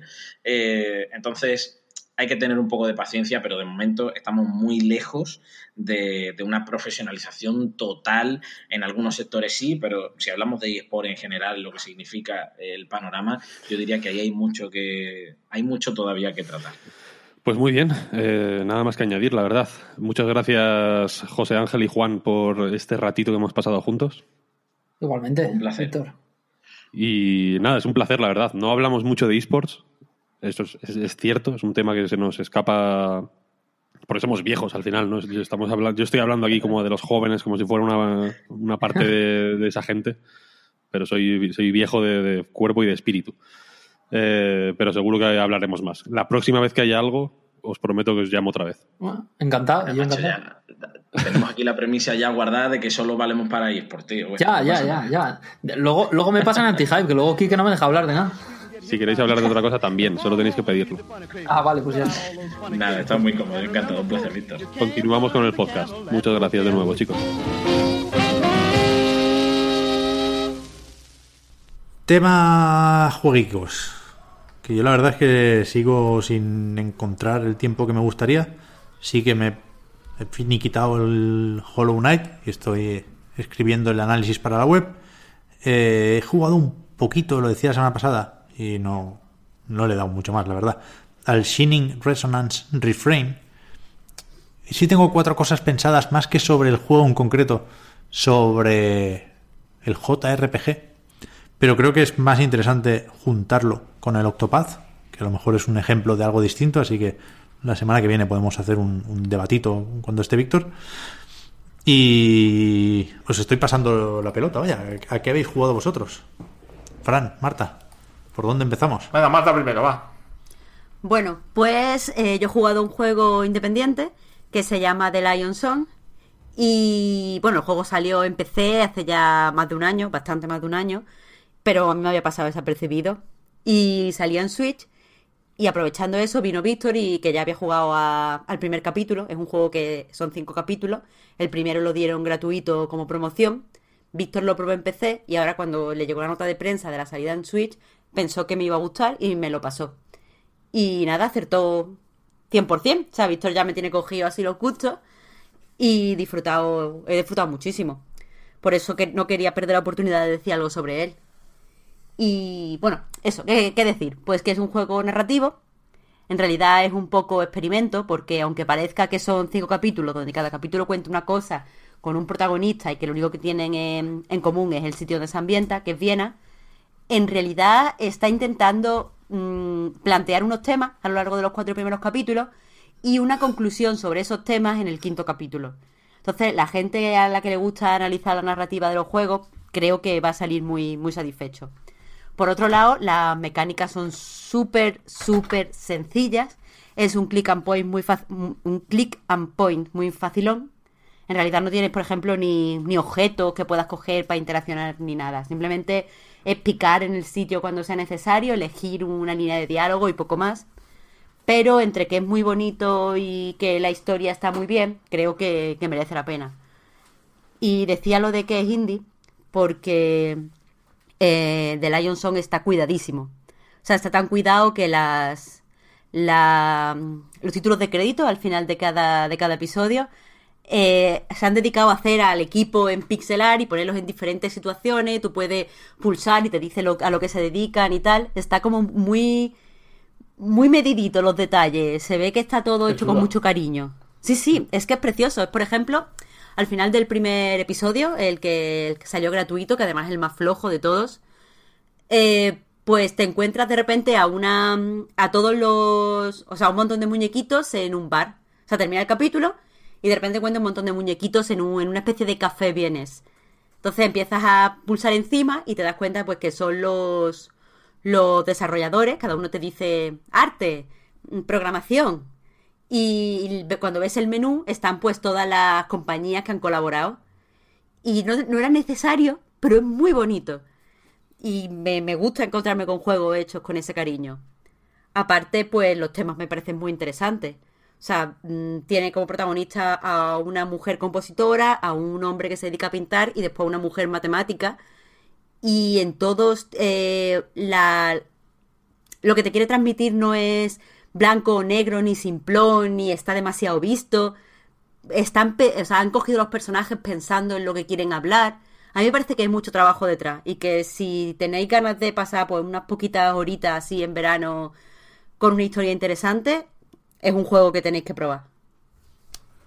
Muy bien. ¿Pero es una historia romántica entonces? Porque el juego No, no, era no. romanticismo desde lejos, ¿eh? Así desde fuera. Absolutamente no. De hecho, creo que no hay ni una sola pareja en el juego. Muy bien. El, de hecho, lo- los temas van más por mm, eh, relacionados con el arte. Por ejemplo, la chica que es música eh, tiene un, un enorme talento, es como un genio de la composición, pero es que no le gusta. O sea, como tiene que dedicarse a esto si no le gusta, o, o está más importante, es más importante su felicidad. Por otro lado, el chico que se dedica a pintar tiene también un don, todos son como genios en lo que hacen. Eh, y no consigue hacer como su obra maestra, porque aunque él puede ver las capas en las personas, no consigue ver las capas en sí mismo. Entonces, pues como una búsqueda de encontrarte a ti mismo para poder crear tu obra maestra. Entonces, eh, todo, lo- o sea, los temas son todos así y al final hay unas conclusiones que están expuestas de una forma muy original en el quinto capítulo, donde los personajes no salen, donde se hace una reflexión sobre que el arte en realidad no es solo del que lo hace, del artista, sino que influyen, eh, influye en cierta medida a un montón de gente, a- que, al que lo consume, al que está al lado durante su creación, al que lo apoya, al que lo vive y, no sé, me gustan ese tipo de temas, no están muy tocados. Realmente en videojuegos, mm, poca cosa, ¿eh? El efecto del arte, un poquito. Y, y, y si no he entendido mal, mm, cosas del proceso creativo, ¿no? Y de, La Sí. relación de las personas con, ¿no? con su obra. Eso es, mm, son temas súper interesantes que, que lo ves mucho en libros y en películas, pero en videojuegos nos falta un poquito más de pozo en eso, creo yo. Está muy Claro, bien. por eso me, me parecía que era un experimento narrativo en videojuegos, porque eh, nunca he visto planteada una historia con estos temas tan serios de la forma en la que lo hace The Lion Song. Que sí, es con diálogo y tienes que clicar en cosas, pero eso de mm, tomar tus decisiones y después, en el último capítulo, ver que tus decisiones no, no han impactado solo a tu personaje, sino a otros personajes, mm, y cómo y qué les lleva a hacer eso, a mí me parece una cosa guay, tío. Sí, además visualmente es muy bonito, ¿eh? Por lo que estoy viendo. Es- un, es un rollo pixel art muy trabajado, ¿no? Muy detallado. Pero todo, Porque todo. ese- ese tipo de juego que normalmente lo suelen hacer con, con métodos que no, no estás acostumbrado a ver en videojuegos, en plan eh, acuarelas o pintura o tal, y que te da la sensación de que huyen un poco de los videojuegos, y este no, este es pixel art y es videojuego totalmente. O sea, es, tiene el look de videojuego total, aunque se escape de- en temáticas que no estamos acostumbrados a ver, ¿no? ¿Mm? Sí. Y eh, ya- es que sí, es que es precioso. Le tengo hecho millones de capturas en la Switch. es muy bonito. Aparte de esta versión de Switch, estoy viendo que efectivamente está en Steam, ¿no? Con el primer capítulo gratis y el resto por 10 euros, el pase de temporada. Y también está en móviles. Estoy viendo tanto en iOS como en Android. Y parece que aquí te ahorras un dinero, ¿no? Como otras muchas veces. Si el juego se, se puede jugar en, en una tablet, por ejemplo, igual, igual se deja jugar bien aquí. Yo creo que se juega, se juega más cómodo, de hecho, en una tablet que en PC. Pues vale, doy, ¿eh? ya te digo es.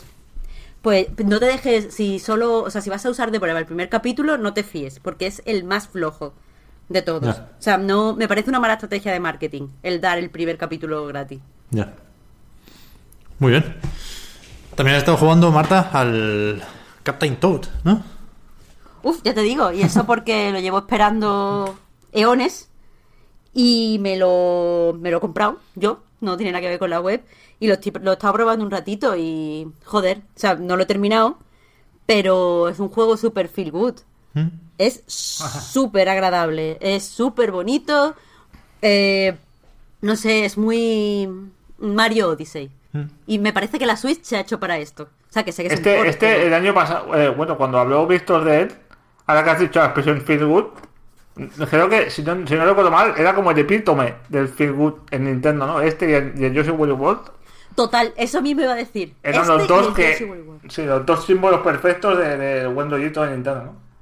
De hecho, estoy muy cabreada porque ahora que va a salir el Yoshi Cartón Piedra, no van a sacar un port del Yoshi Wally Wall y me parece, no sé, muy bien tiene que estar el. Es que se veía muy bien ya, ¿eh? No sé, no sé yo qué van a hacer ahí, ¿no? La, la Pero no sé, y el, tal el de hostia. Switch. El verlo en Switch, tío. Ya. No sé, a mí me, me vuelve loco y. Eh, sí, oja- ya te digo, es que yo creo que todo el mundo debería ju- jugar al Capitán Toad, que es un juego como muy. Lo típico que suena muy cursi, pero yo creo que es verdad, es como muy refrescante para verano. Sí, sí. Y, le he dicho antes a Frank que de hecho iba a aprovechar. Ya ha mencionado Frank Yoshi, Yoshi World, que es el que iba a decir yo. Pero os iba a preguntar qué port necesitamos sí o sí para Switch. Preguntitas mías. No quedan muchos ya. Yo, Porque yo- yo creo que el 3D World sería bueno, vaya. Porque creo que no. Que no requiere nada más. No sé si alguien esperaba que dijera el Wonderful 101. Ya he comentado alguna vez que prefiero que se quede en Wii U. Como de una forma casi egoísta. Como un auténtico cabrón. Pero creo que es un juego al que le sienta bien ser todo lo de culto que pueda. Y sacarlo en Switch sería otra vez ver a la gente quejándose de lo de dibujar formaciones, pintando y tal igual. Yo ya, ya no quiero ver a gente quejándose del Wonderful 101, que es, es bien sabido que es el mejor juego de la historia. Y, y, y ya está. Todo lo bueno y lo malo que se tenía que decir de ese juego se dijo ya con Wii U. Y ahora retomarlo en Switch no serviría de nada porque tampoco iba a vender un carajo. Si no, si no lo hizo Bayonetta 1 más 2, imagínate el, el pobre Wonderful 101. Y en cambio, el, el Mario 3D World creo que sí que es un juego que que los nintenderos no deberían perderse, ¿no? Incluso algunos de los que acabaron decepcionados con el Mario Odyssey por ser demasiado distinto. Creo que el, el 3D World es es mejor juego de lo que piensa la gente que no ha jugado. Porque es fácil verlo como un Mario menor, porque veníamos de los Galaxy y este claramente es más, pues, como se sabe y, y su propio nombre indica, de hecho, ¿no? Una continuación del 3D Land. Puede que estuviera planeado para 3DS y se cambiara de opinión en el último momento, pero en realidad es un melocotonazo y es un juego enorme y larguísimo y muy, muy, muy bueno. Y yo creo que, que encajaría perfecto en Switch. vaya. Además no tiene Joder, Pep. ninguna cucamona gestual ni nada. Creo que se adaptaría perfectamente a, a la Switch, tanto portátil como sobremesa. De hecho, del Captain Toad, eso voy a decir. Tengo una relación muy curiosa con este juego, porque en su momento me flipó. Lo recomiendo con los ojos cerrados, vaya. Pero recuerdo pocos detalles del juego. Sé que me, me sentó súper bien. Como decías, Marta, muy refrescante, muy agradable.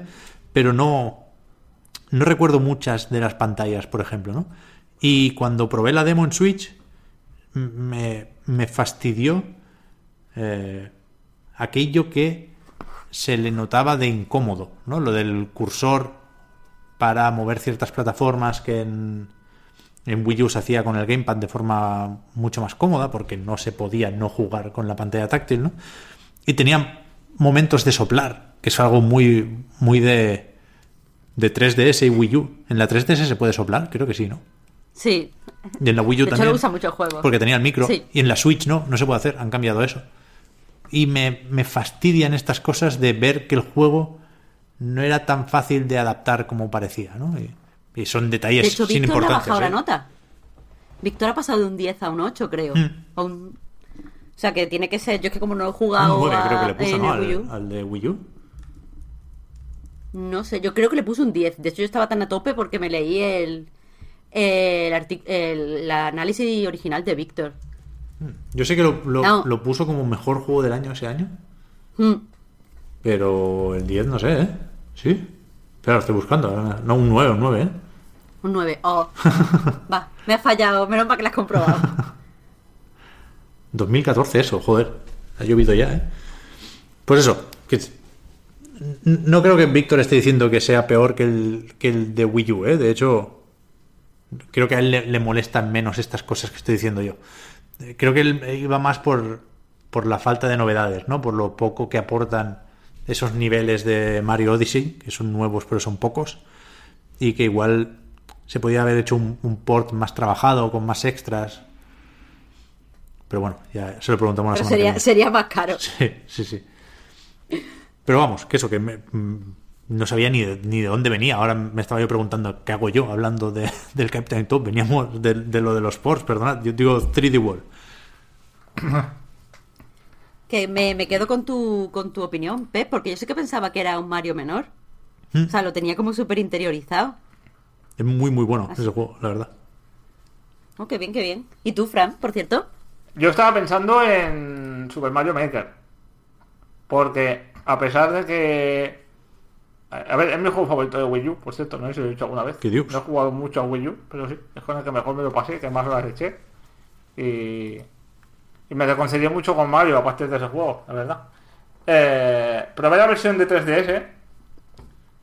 Que dices, bueno, en este sentido no, no, no ganarías nada sacando un juego que ya está en 3DS, ¿no? Porque ya la- el factor portátil ya lo tienes, ¿no? Pero tenía muchos o sea, tenía muchas carencias. Primero que, bueno, que la pantalla no es lo mismo, ¿no? La pantalla tan pequeña para crear cosas era muy complicado en 3DS.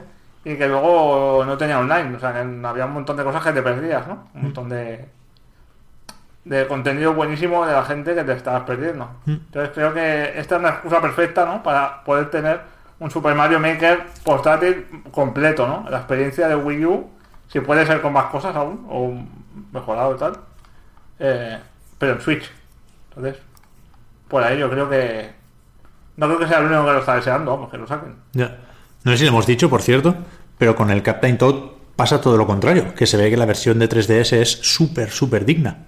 Que nos, nos centramos mucho en la Switch porque nos gusta mucho, porque la actualidad manda y porque nos pueden las modas, pero quien no tenga Switch ni tuviera Wii U y tenga una 3DS a mano, que se ve que lo puede jugar ahí más bien que mal. De hecho, se ve que los dioramas molan bastante con el efecto 3D. Que me lo creo. Porque eh, la- la pa- el usar el lapicito en, en los dioramas de la, del Capitán Toad en 3DS tiene que ser una pasada. O sea, creo que será más cómodo de jugar ahí que en Switch, en realidad. Claro, claro, Aunque sí. Switch se vea más bonito. Tiene que ser raro que estén duplicadas las pantallas, pero bueno, en realidad ya ahora sí en Wii U. Vaya, sí. O sea, mucho más fácil el port Wii U 3DS, más allá de la diferencia de potencia, ¿eh? evidentemente los gráficos no pueden ser los mismos, pero por peculiaridades del hardware es mucho más fácil pasar de una experiencia de Wii U a 3DS que de Wii U a Switch. Y a veces Sí. no, no nos parece que sea así. En fin, que muy bien el quinopio, joder.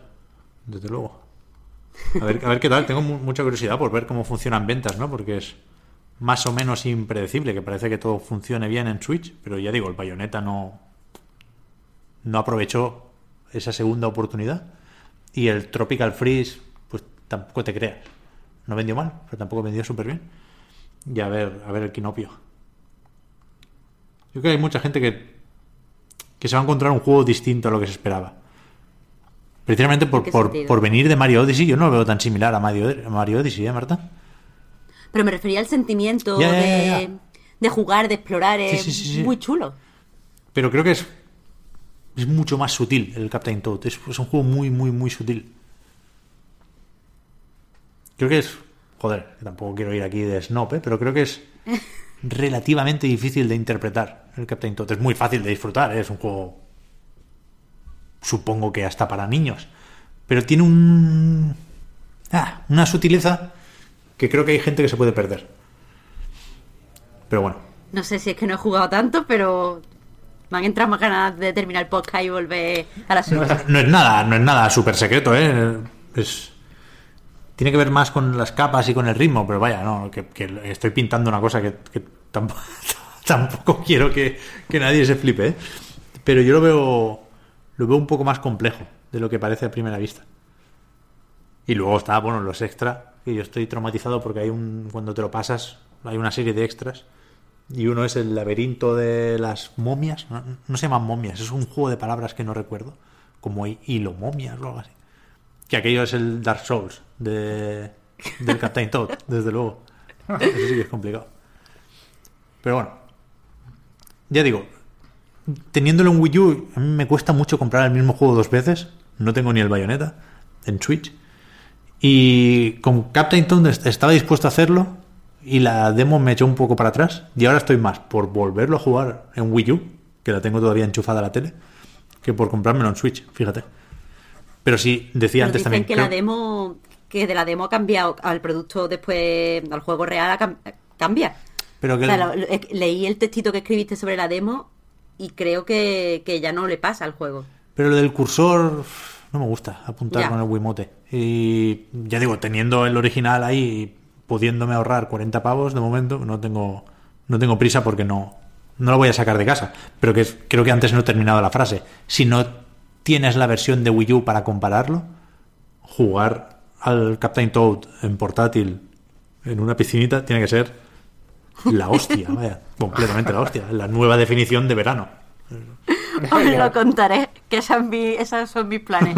En un jacuzzi, tío. Sí, sí, sí, ya Mi mujer decía hoy que deberíamos grabar eh, el podcast en un jacuzzi. Joder. Como Y me Jesús. pareció que- la mejor idea. Ojalá. Igual el audio se resiente un poco, un poco más. Bueno, tío, un sacrificio que, oye, mira, prefiero pagar. Muy bien, pues tú tenías alguna cosilla, Fran, por ahí también. Sí, a ver, una cosita corta que voy a comentar, que es un juego que se llama Garage, Garage Bad Trip, que es un juego que salió en Switch como exclusiva temporal en, a el 10 de mayo. Y lo pedí y tal, se me quedó ahí en la consola instalado y por movidas y tal, al final no lo jugué. Y me olvidé un poco de él. Pero ahora, el 7 de julio, hace una semana, salió en, en Steam. Se acabó la exclusiva temporal y salió en Steam. Y dije, mira, pues mm, voy a aprovechar la excusa para jugarlo y para hablar de él y tal, ¿no? Y es un juego que recuerda muchísimo a Hot Night Miami. Nada más ver una captura ya es evidente. Y creo que es que a veces intenta imitarlo demasiado, ¿no? El juego es un poco más serie Z, es eh, más mm, con zombies, con te despiertas en un traficante de drogas, te despiertas en un en el maletero un coche, abres el maletero, te sientas en el maletero y, y vomitas en el suelo y tal. Es como, eh, nada más empezar ya el juego ya te, ¿no? Te está diciendo, somos unos gamberros y vamos a hacer aquí el cafre, ¿no? Un poco. La primera arma es un hacha y tal, ¿no? Lleva con una gorra así, tiene pinta como de mecánico chungo. Eh, la, la principal diferencia con Hotline Miami es que, aparte de ser un juego en teoría más o menos, diría que de terror, pero tampoco es más de acción que de terror. es este terror simpaticote, ¿no? El típico curtido, ¿eh? No da miedo. Sí, es que, es que no, es- no está pensado para dar miedo, a ver, te pega un susto, pero un juego en, en vista cenital difícilmente. ¿Hay algún ejemplo? ¿no? Darkwood, por ejemplo, da miedo, pero bueno. Eh, no es lo que busca, busca ser gamberro y violento y cafre y, ¿no? y exagerado. Y entonces, eh, la principal diferencia con Hotline Miami es que la estructura no es arcade, como Hotline Miami, no son niveles con un numerito al final que te dice has hecho tantos puntos y tal, sino que es más narrativo, ¿no? Más, más convencional, más historia por diferentes fases, ¿no? Con sus checkpoints y tal. Y con una historia de fondo, ¿no? Eh, tiene cositas interesantes, por ejemplo, el disparo es con un, con un gatillo y con otro gatillo de las patadas, que sirven para, abrir puertas y para patear unas ratas que te atacan, y que por algún motivo las balas no les afectan o, o, lo- la puntería del personaje no es buena y tienes que matarnos a patadas, a pisotones. Y cuando el juego no se quiere parecer tanto a Hotline Miami, que eso pero al principio, que es cuando tienes menos armas y, y tenés que ir con más cuidado con la munición y tal, tener ese puntillo, entre comillas, de survival, de horror es cuando mejor se le da, ¿no? Cuando entras en un baño, por ejemplo, y una de las puertas abre de golpe y sale un zombie y te pega un susto y tal. Esa parte está bien, pero luego poco a poco empieza a parecerse cada vez más a Hotline Miami, siendo bueno de Hotline Miami. Que es eh, que tú podías mm, diseñar, entre comillas, ¿no? Coreografías, tácticas, por llamarlas de alguna manera, para cargarte a los enemigos, ¿no? Cuando te habían matado ya 5 o 6 veces, pues sabías dónde estaba cada uno cómo se iba a comportar. Y entonces el, resultado, cuando conseguía- conseguías matarnos a todos por fin, el resultado de esa escena, ¿no? Era súper espectacular, ¿no? Muy de acción. Y en este caso, eh, los creadores han tomado, son por, por cierto Zombie Dynamics, son rusos, han tomado la decisión de que, aunque el juego se ve desde arriba como Hotline Miami, exactamente igual, es decir, que por ejemplo, antes de abrir una puerta, tú puedes ver eh, el contenido de la otra habitación, ¿no? Porque lo estás viendo desde arriba. Lo que no está en la línea de visión del personaje no se ve.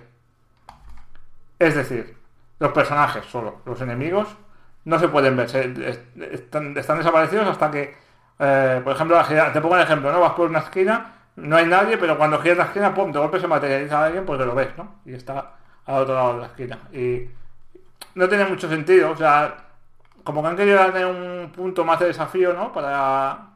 O de realismo, no sé, no sé cómo han querido por qué tomar esta decisión. Pero no tiene sentido que tú veas. Tú veas una habitación al otro lado de la puerta, ¿no? Pero no veas lo que hay dentro. Entonces, o todo o nada, ¿no? Es un poco. No sé si me estoy explicando. Sí, sí, ves la habitación, ves todo lo que hay, pero no a los enemigos. Claro, entonces no, no tiene sentido, no es coherente, ¿no? En algún en cierto sentido. Y, Sí, y también pasa sacado eso. de la que- manga. ¿Cómo? Que parece que es sacado de la manga, que de repente te pongan un enemigo ahí que no te espera más Sí, que para sí. darte- De hecho, al principio te crees que es un bug, tío. Al principio te, te crees que están apareciendo enemigos mal, ¿no? Porque lo está generando el ordenador. Pero eso, es máquina. más o menos típico en, en juegos de estrategia, sobre todo, ¿no? Pero igual ahí tiene más Sí. sentido.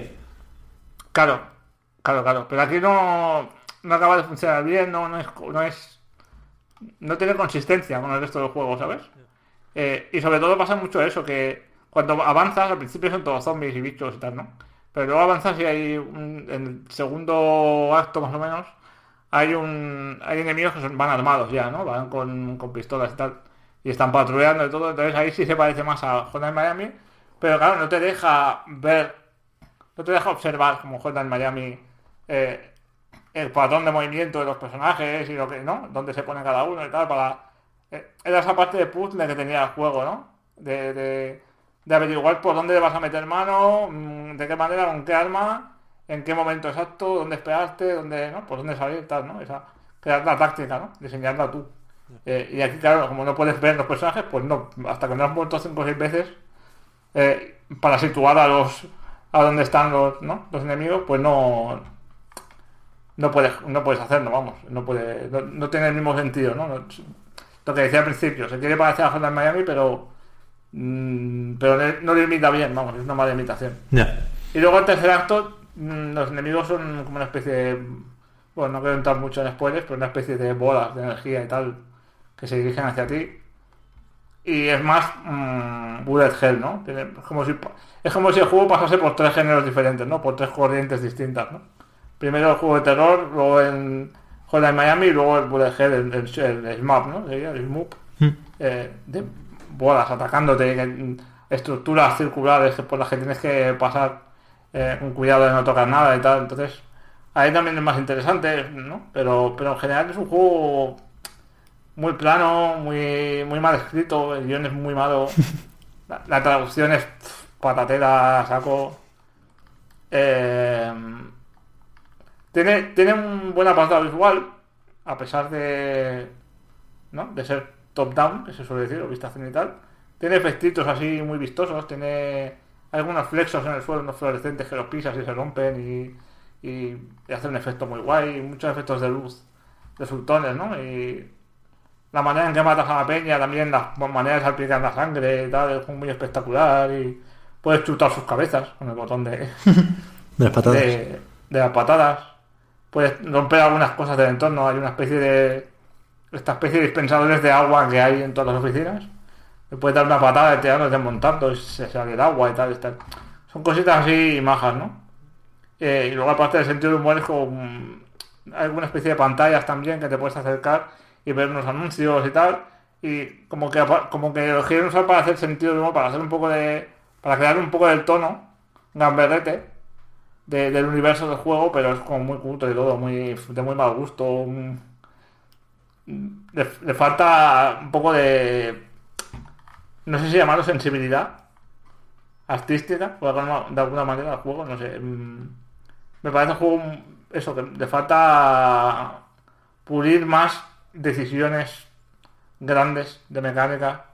Eh, le falta más variedad de, de, de enemigos también. Que te- repite mucho, ¿sabes? Lo típico que te encuentras un, un monstruo, un boss de final de fase y luego te, aparece cada dos por tres.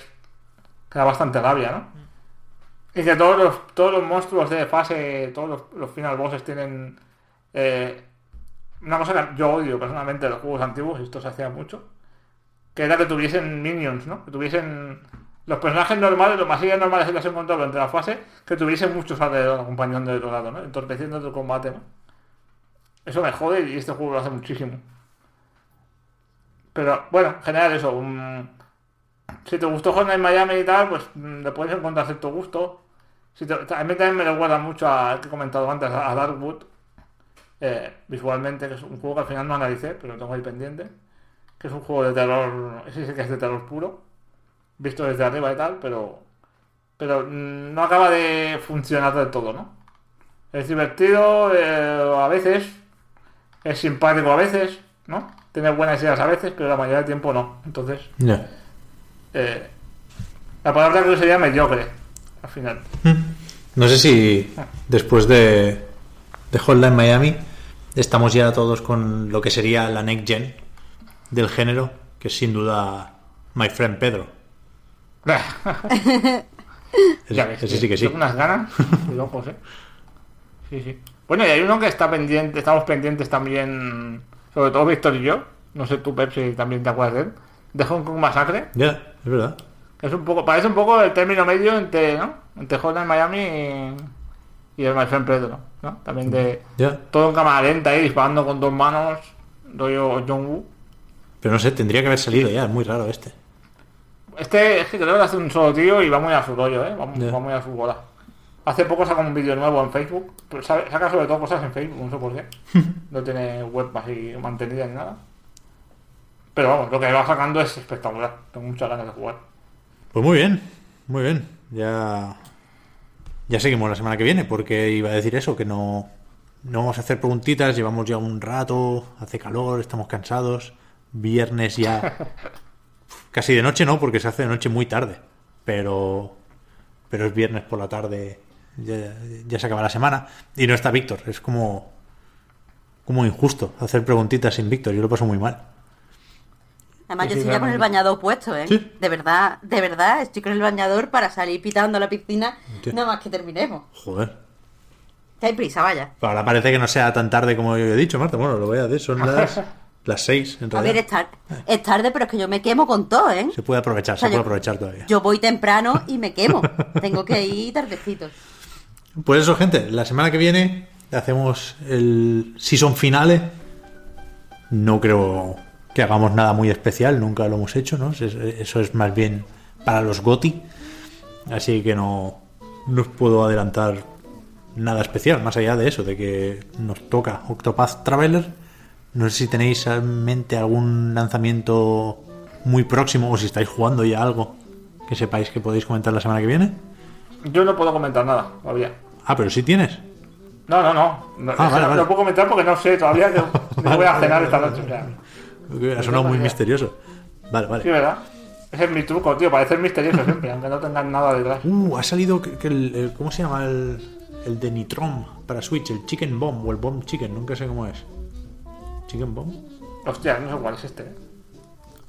Chicken Bomb, efectivamente. Ha salido esta semana y creo que Víctor lo había jugado ya. Yo me lo voy a pillar ahora para darle este fin de. Así que ese, ese lo comentamos también. Vale, alguna cosilla habrá, alguna cosilla habrá. De momento y hasta entonces, acabamos esto con el recordatorio del Patreon. Eh, el podcast Reload y a nightgames.com son proyectos que se mantienen gracias a vuestras generosas aportaciones ahí, en Patreon, patreon.com barra a night reload y para agradecer a los que nos brindáis ese apoyo, tenemos ahora, como cada semana, un ratito más de podcast en la prórroga. A los demás, pues os agradecemos, como siempre, de nuevo, eh, que nos sigáis, que nos ayudéis a mejorar y nos vemos en el próximo programa. Gracias, Fran, y gracias, Marta, por estar ahí. A ti, Pep. Las que tú tienes. ¡Oh! qué bien, Fran! No me acordaba ya, me ha venido, me ha venido ahora lo que comentamos la semana pasada. Muy bien, muy bien, muy bien. Vamos de mal en peor, ¿eh? En dos capítulos ya, ya verás tú el tercero. Vale, vale, vale, guay, guay, guay. Gente, hasta la próxima. Chao, chao. Adiós.